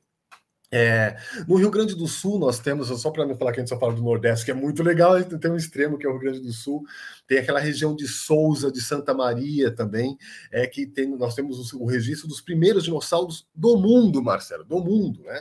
Então a origem dos dinossauros ocorreu aqui entre o sul do Brasil e a Argentina. Então nós temos os primeiros dinossauros preservados lá, e é um lugar muito interessante, tem, é um roteiro muito, muito legal, porque tem muitos museus também para vocês visitarem. E um outro lugar legal eu, bom, poderia ficar falando até amanhã, mas outro lugar bacana também era na Amazônia. Existem na, é, na, na região da Amazonas, lá perto do Rio Puros, é, existem alguns museus também que falam justamente sobre essa Amazônia de mais ou menos uns 10 milhões de anos atrás, onde nós, temos, nós tínhamos uma fauna muito semelhante à atual, só que gigante. Então nós tínhamos jacarés que passavam de 10 metros de comprimento, que é o Purosaurus. A titanoboa, que era uma serpente que passava de, de, de, de quase, quase 15 metros também, né? É a verdadeira anaconda do filme filme. É, é, capivaras de dois metros de altura. Então, como se você pegasse a fauna atual da, da Amazônia, jogasse fermento e tudo passasse a ficar gigante. Né? Então é muito interessante aquela região também, para quem for visitar lá, eu recomendo. Existem vários outros, aqui no interior de São Paulo, né? região de Monte Alto, é, é de, de, de Uchoa, para quem eu estou pensando no serviço, logo vou entregar um dinossauro bem legal para lá. Então, existe, o Brasil inteiro é muito rico, como você falou, sai, entrando na, na parte continental brasileira, saindo do litoral, nós temos tesouros é, extraordinários, de importância mundial e que muitas vezes as pessoas não conhecem esse patrimônio extraordinário que faz parte da, da nossa casa, né, o nosso país. Que legal. Olha, eu conversei com o paleontólogo Ariel Milani Martini, que é autor de Gigantes do Passado, junto com o Guilherme Domenichelli, é, falando aqui da região de Ingá, né? Vou continuar o nosso passeio pela Paraíba. Minhas férias, né? Primeiro tema do Olá Curioso 2023, como é redação de escola, né? Minhas férias. Então, conversei com o Ariel, que já deu uma. Já, já, já me contou quais são os meus próximos roteiros de viagem dos próximos anos. Piauí, me aguarde, hein? Vou no fim do ano. Já, vale já o próximo é Piauí, não tem erro. E, e, como eu falei, Ariel, vamos conversar uns cinco minutinhos?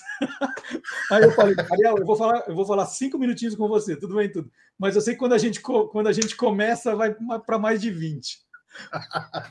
Ariel, muito bom, obrigado muito obrigado, feliz ano novo para vocês. Eu sei que já estamos em fevereiro e esse mês de janeiro não acabava. Meu Deus, o janeiro mais longo da, da nossa vida. Não, agora acabou. Marcelo, muito obrigado mais uma vez. É um prazer estar batendo, esse, batendo papo com você aí. Um feliz ano novo para todos aí que acompanham o canal. É isso aí. Bom, gente, a viagem continua. Agora é hora de chegar em João Pessoa. Vamos lá.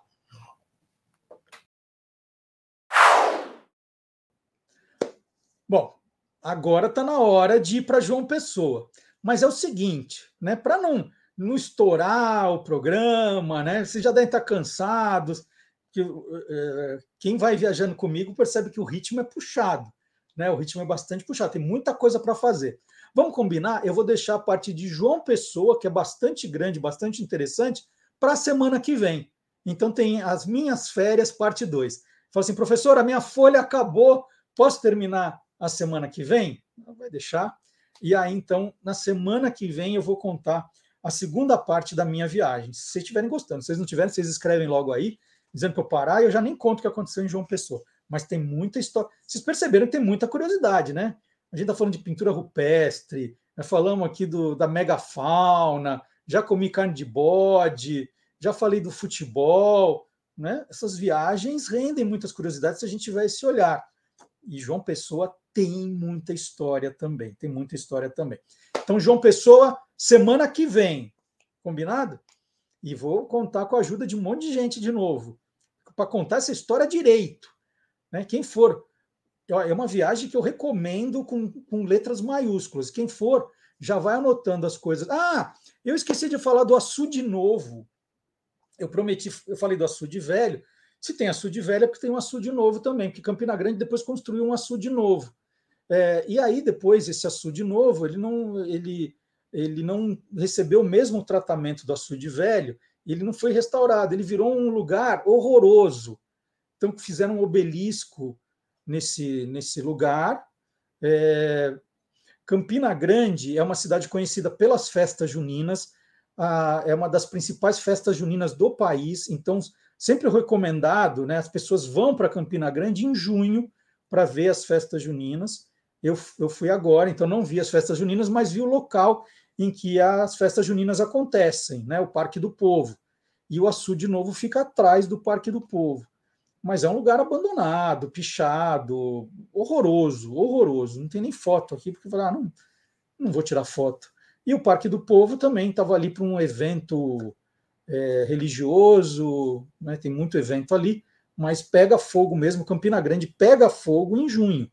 Tanto é que as pessoas nem conseguem hotel em Campina Grande, elas acabam fazendo João Pessoa, Campina Grande, para ver as festas, vão lá, vêm, voltam, é o mais comum.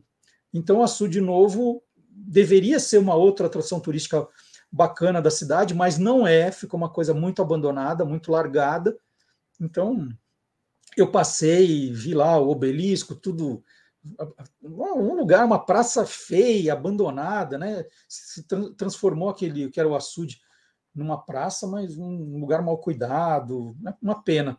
No açude velho, esse lugar bonito que eu mostrei, é, como o sol nasce muito cedo na Paraíba, né? O primeiro estado que recebe o sol, deu ali cinco e meia, tem lá os campinenses rodando, fazendo aquele aquela caminhada matinal, fica cheio de gente fica um lugar super agradável. Eu falei, ah, eu também vou acordar cedo e vou fazer como os campinenses fazia o, a, a, caminhada ali, um lugar lindo, né? O açude velho, o novo, esquece. Não precisa pôr na lista, não, se você não quiser. Se tiver sem tempo, risca. Eu dei uma passadinha para ver, fui no Parque do Povo para ver também, mas estavam montando lá o evento. É, é uma, uma parte ali, bem grande, assim, aberta, em que acontece as festas juninas. Eu adoraria voltar lá para ver as festas juninas, né? Vou ver qual é o tamanho da confusão primeiro, da encrenca, mas voltaria com certeza. Então, a semana que vem tem João Pessoa.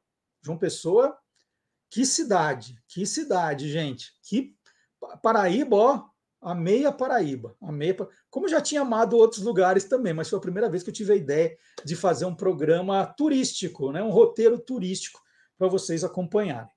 Bom, é, quem não parou de trabalhar, né, depois desse janeiro tumultuado, foi o Gilmar Lopes. O Gilmar sempre pensa que vai ter folga, vai ter folga, mas não tem, não tem, gente, não para, não para. Então ele começa também 2023 dando aí uma amostra do que será o ano para quem vai atrás de fake news, né? A gente pensa, ah, não, vai, vai dar uma acalmada, não vai, não vai, isso é para sempre. E o Gilmar Lopes vem aí ensinando você também a se precaver, né? a você é, olhar uma notícia e desvendar se ela é verdadeira ou farsa.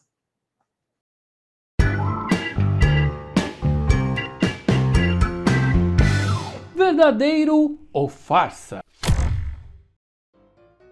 Estamos aí com o primeiro verdadeiro farsa de 2023, trazendo uma história muito curiosa que apareceu nas redes sociais há poucos dias. Ela mostra essa mulher aí, ó, que teria se queimado ao usar o aparelho de micro-ondas enquanto falava no smartphone.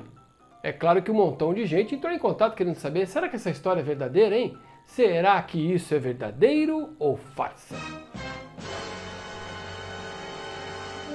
É farsa! E hoje eu vou mostrar para você como é que a gente faz para descobrir se essa história aí ou outras que circulam na internet são verdadeiras ou se são farsas. Bom, o primeiro passo é entrar num site de buscas como o Google e lá a gente vai fazer a seguinte pergunta: Mulher se queima ao abrir micro-ondas usando o celular? Bom, logo de cara você vai encontrar o e-farsas como a primeira resposta, mas faz de conta que eu ainda não pesquisei, tá? Olha, você vai descendo aqui as respostas que o Google te dá até encontrar, por exemplo, essa primeira matéria. O site Diário do Vale foi em 2019 pesquisar essa história lá em Pinheiral, porque, de acordo com os textos que circularam naquela época, foi lá que a mulher teria se acidentado. E olha só que curioso, eles foram na prefeitura dessa cidade, onde foram informadas que não teve caso nenhum de queimadura de ninguém naquela região. Outro portal de notícias que pesquisou essa história foi o R7, que também tentou achar a origem dessa história e não descobriu. Ou seja, é completamente falsa. Bom, eu já fiz algumas pesquisas lá no EFASTAS em 2014, em 2017, a respeito de algum perigo que o micro-ondas pode causar. Bom, a verdade mesmo é que o aparelho de micro-ondas pode superaquecer a água quando ela passa dos 100 graus sem ferver. E aí qualquer modificação ali, qualquer alteração ou uma chacoalhada na água pode fazer com que ela exploda mesmo lá dentro do micro-ondas. Mas isso não tem nada a ver com radiação. O R7 ouviu vários especialistas na ocasião e todos eles foram unânimes. Esse tipo de queimadura não é queimadura de micro-ondas não, viu? Então, amiguinhos curiosos, essa história de que uma mulher teria se queimado ao abrir o micro-ondas enquanto estava falando no smartphone é farsa. Essa história começou a circular em 2019 e desde lá já foi desmentida até os dias de hoje. E aí, você quer saber se o que está rolando na internet é verdadeiro ou farsa? Então entra lá no www.e-farsas.com. Bom, e a gente está chegando na reta final do programa, esse primeiro programa de 2023, e eu queria deixar aqui um registro do coração também. A Silvânia Alves ganhou esta semana, no, no começo da semana, segunda-feira, o prêmio APCA. A APCA é a Associação Paulista dos Críticos de Arte, um dos mais importantes prêmios de quem faz televisão, rádio, literatura, teatro, esqueci alguma coisa? Artes, dança. É, é esse troféu que está aqui, que a Silvânia já tinha ganho comigo é, em 2006 pelo. Esse aqui, ó, está escrito APCA, está aqui desse lado. Então, esse nós ganhamos pelo Você é Curioso. É, depois eu recebi duas. É, eu fui dos finalistas mais duas vezes, mas ganhei esse aqui. E a Silvânia agora ganha o APCA de produtora pelo Pulo do Gato da Rádio Bandeirantes. Mais que merecido.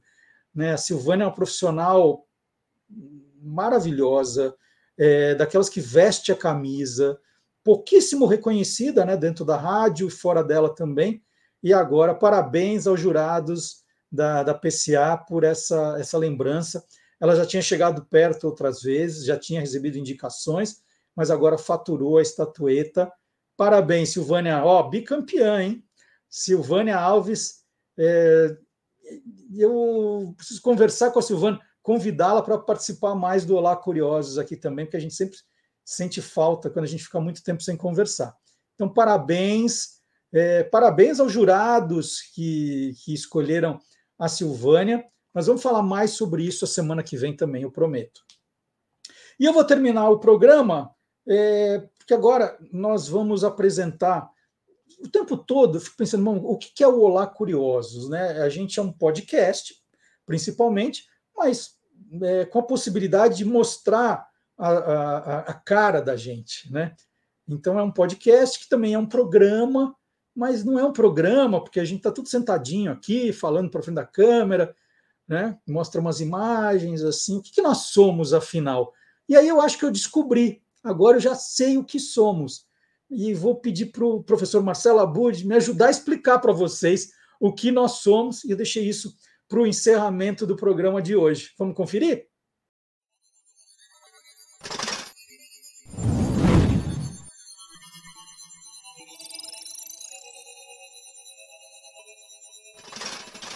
Hoje pode. Com Marcelo Abude. E agora vou dar também o feliz ano novo, feliz temporada nova para o professor Marcelo Abude. Bom dia, Abude, tudo bom? Bom dia, bom dia, Xará, tudo muito bem. Já estamos aqui a postos para voltar né, às nossas conexões, às nossas conversas, para trazer o universo dessa mídia que está tão revolucionária que é o podcast, né? Então, né, Abud, a gente, a gente fica aí um mês fora e aí já começa a vir um monte de novidade, um monte de coisa. E agora, né, é, eu estou lendo em todo lugar, ouvindo a palavra videocast. Falei, gente, mas não é podcast, não, agora já é videocast. Eu queria entender com você o que, que é esse negócio de videocast? Está todo mundo falando agora. Me explica, por favor. Bom, é, primeiro a gente pode falar de uma curiosidade, que não é nenhuma novidade. Né? É, na verdade, a gente teve o primeiro video, o videocast aqui no Brasil em 2006, Marcelo Duarte. Em Olha. 2006, a Volkswagen, que também tinha sido pioneira no podcast em termos de empresas né, que investiram nessa mídia, é, ela partiu para o videocast. E na época era chamado de vidcast. Então, eu tenho uhum. até essa tela, depois se você quiser eu te mando, mas é bem curiosa. Então, no site da Volkswagen já tinha um link para podcasts em 2005, finalzinho de 2005, e em 2006 para vidcast. Na época, eles faziam coberturas do campeonato de surf que acontecia em Santa Catarina, aqui no Brasil. Então, como a Volkswagen é, tem uma linha de carros que tem a assinatura Super Surf, eles fizeram o podcast e depois o, vid o vidcast, né, que eles chamavam, e era o videocast, é, sobre justamente esse campeonato de surf. Era, eram reportagens, e tanto mas, em áudio como uma, depois tem em uma vídeo. definição para o que é? Eu queria entender assim, não, o que, que é o, o, agora o videocast, então? É, tem uma curiosidade, uma pergunta que algumas pessoas se fazem, e eu me fiz também, né, em algum momento, porque assim, surgiu o vidcast, eu falei que isso aconteceu em 2006, e logo depois o YouTube. E o YouTube engoliu essa ideia do vidcast. Foi isso que aconteceu. Porque se falava lá em 2005, quando surgiu, em podcast de áudio, e em 2006, como, quando o MP4 já era possível de ser, é, enfim, sintonizados nos iPods também e tal, não né, diretamente, mas você tinha que passar via cabo esse conteúdo, aí já se falava de vidcast ou de podcast de vídeo. Aí o YouTube surge e ninguém mais fala nisso, né? Porque o YouTube virou essa plataforma do vídeo na internet que até hoje domina é, esses recursos. Porém, é, com o Spotify entrando nessa história que o YouTube já tinha também trazido, né, desde acho talvez de 2018, 2019, nessa nova onda de videocasts, aí a gente começa a ter uma demanda ainda maior e as empresas, mais uma vez, começando a olhar para isso. Basicamente, uma pergunta que a gente pode se fazer, então, agora, é qual que é a diferença entre um vídeo do YouTube e um videocast? Eu acho que esse é o grande lance, viu, Marcelo então, Duarte? Então, então, assim, a gente está definindo que o videocast é um programa com vídeo. E o YouTube faz isso e agora tem um novo nome, o videocast. Então, qual é a diferença dos dois, Abud? Então, a diferença, a gente pode pensar que o videocast é literalmente o audiovisual, né? A gente pensa no áudio primeiro e depois no visual. O visual é um adereço. Pode ser muito bonito, pode ser um cenário futurista, pode ser um cenário simples, pode agregar ao conteúdo, mas ele não pode distrair a atenção de quem está acompanhando o conteúdo.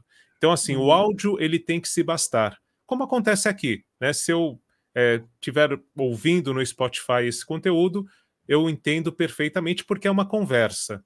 Então, o videocast ele prevalece quando você não precisa da imagem para entender o conteúdo. E quando tem a imagem, como a gente também aprendeu aqui na prática, né?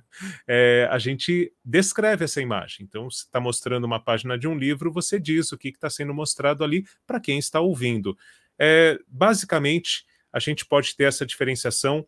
O YouTube ele vai privilegiar a linguagem cinematográfica, a linguagem visual e o áudio faz parte dessa linguagem, então a gente tem o audiovisual mais trabalhado, e no caso do videocast, prevalece o áudio sozinho, e a imagem é um complemento. como eu falei, também a gente não precisa ter imagens só no estúdio.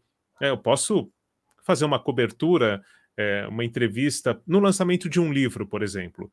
Eu posso ir ali, fazer a cobertura e lançar depois num, num videocast, mas ele tem que se bastar pelo áudio. Esse eu acho que é o grande, o importante lance para a gente ficar atento. Então, é, é, é, assim: ele pode ter entrevistas, ele pode ter reportagens, mas eu não preciso, é, como posso dizer, é, o fato de eu estar enxergando as imagens não precisa ser, não seria importante. Né? É, não seria importante. É muito mais é, porque a gente vive numa sociedade visual, isso é inegável, né? E existe uma necessidade de algumas pessoas, principalmente eu acho que o público jovem, de concretizar né, é, o que está acontecendo ali. Então é muito mais esse elemento que faz com que o videocast tenha muita aderência, tenha muita atratividade, e eu até posso dizer isso pelo próprio Peças Raras, graças a você, Marcelo Duarte. Porque como a gente fazia o Hoje Pode já em vídeo nos programas aqui do Olá Curiosos, quando eu subia isso no, no Anchor, né, que é a ferramenta que manda para o Spotify, eu subia o vídeo e o vídeo era transformado em MP3. Então não me preocupava em fazer uma decodificação, enfim, transcodificação, o que quer que seja. Eu simplesmente jogava o arquivo de vídeo e ele transformava em MP3. E numa certa altura, automaticamente entrou o vídeo do Hoje Pode no Spotify e eu não sabia. Eu coloquei sem saber numa segunda-feira e estava começando essa ferramenta no Spotify. Eu ali na pressa, estava acostumado, joguei o, o conteúdo e quando eu vi, estava o vídeo ali publicado. Então, graças ao Olá Curiosos e ao Hoje Pode, o nosso quadro acabou sendo um dos primeiros videocasts do Spotify, por Legal. causa disso. Bom, então, só para ver se eu entendi, vamos lá, porque eh, vamos, vamos, vamos tentar ver se está tá precisa a, a, sua explicação e, a minha compreensão. É, porque hoje em dia, né, quando as pessoas falam o que é o Olá Curiosos, eu vinha falando, é um podcast. Eu falo assim, ah, não é um programa, né? Não vou chamar de um programa de televisão, porque a gente está aqui conversando, o mesmo cenário, né? A gente ilustra com algumas imagens, mas a nossa preocupação é ir contando as histórias. Então, eu sempre falei que é um podcast. Agora, com a sua explicação, fala, não, então nós somos um videocast. Porque nós temos a imagem, né? Já que a gente está gravando aqui a nossa conversa, vamos pôr as nossas carinhas também. Então é o videocast. Agora, pensando, Abud, se fosse uma radionovela, né?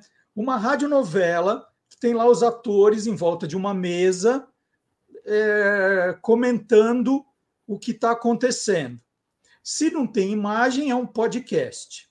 Se eles abrem a câmera para mostrar os atores sentados em volta da mesa, né? Com a roupa do dia a dia, mas só interpretando, só para a pessoa entender a cara do, daquele elenco, é um videocast.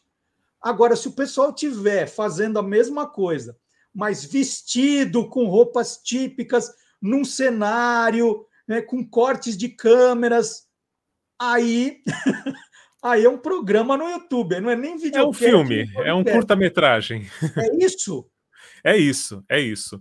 É exatamente isso. E a gente pode ter, como é o caso do Olá Curiosos e de alguns outros criadores e produtores de conteúdo, no YouTube é, o videocast e no Spotify, que pode ser também o videocast, você pode colocar só o áudio por uma questão de monetização.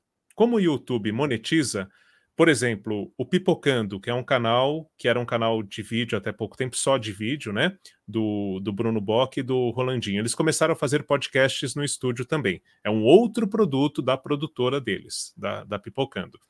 Eles colocam no YouTube o Pipocando com imagens, com o estúdio tudo mais, e no Spotify eles não estavam colocando com imagem. Por quê? Porque o YouTube no Brasil já monetiza e o Spotify no Brasil ainda não monetiza. Então fica aquela, aquela ideia. Você quer assistir, você coloca no Spotify, mas você fala: olha, com imagem você vê no YouTube.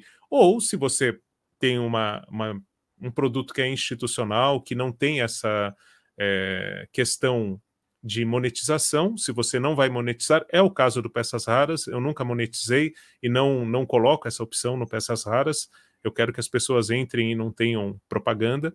Então aí eu coloco o vídeo no Spotify e também no YouTube o mesmo conteúdo. E eu tenho mais audiência com o videocast no Spotify do que no YouTube, por uma questão de já vir com a história do podcast há mais tempo. Mas é isso. Basicamente foi o que você falou. Se eu tiver uma produção, por exemplo, tem, como hoje também, é, assim como acontece nos podcasts, as emissoras de rádio transmitem com imagens, né? É, tem sempre uma câmera ali. Então tem um programa policial no Rio de Janeiro que a gente inclusive já fez lá o Patrulha Bandeirantes, né? E tem esse programa no Rio de Janeiro até hoje, na Rádio Tupi, se não me engano, e eles fazem na hora do almoço, e aí tem a câmera mostrando eles fazendo a dramatização ali e tudo mais tal. É um cenário bonito, eles têm essa preocupação, os atores estão em volta da mesa e estão fazendo o radioteatro. Porém, tem essa câmera. Então, isso, quando vai para a internet, se eles colocarem com imagem, a gente pode chamar de um videocast. Que sensacional. Eu fico feliz porque eu entendi e espero que todo mundo tenha entendido, porque a partir de agora, na temporada 2023, o professor Marcelo Abud vai falar de podcasts, videocasts, e sempre que for importante também, como o, o, o rádio, né? está cada vez mais criando conteúdo nesses formatos também. Então, começando hoje a nossa temporada de 2023. Xará, muito obrigado pela conversa. Então, semana que vem você está aqui de volta. Combinado? Combinado. Muito bom estar de volta aqui. Mandar um abraço para todo mundo que nos acompanha e em especial para você por esse espaço aqui, Marcelo. É isso. Então, até semana que vem, Abudi. Até. Então tá aí, nós terminamos o primeiro programa da temporada de 2023. Temporada 2023 promete. Você já percebeu aí pelo primeiro programa que a gente não parou, né? Produzindo coisas. Então essa temporada promete também. Se você está chegando agora, dê uma conferida no canal do YouTube ou do Spotify do Guia dos Curiosos para você ver tudo que nós já produzimos. Então tem quase 2 mil vídeos né? São 120, agora 120 programas, tem mais toda a série Quem Te Viu, Quem TV, os programas com cortes, né? Os, os principais boletins. Então tem muita coisa legal para você aí que é curioso, para você que é curiosa. Semana que vem, então, tem a segunda parte da viagem, tem a participação dos nossos colaboradores conversando agora cada vez mais comigo. Então, muitas novidades, hein? Espero você semana que vem. Tchau, gente. Muito obrigado.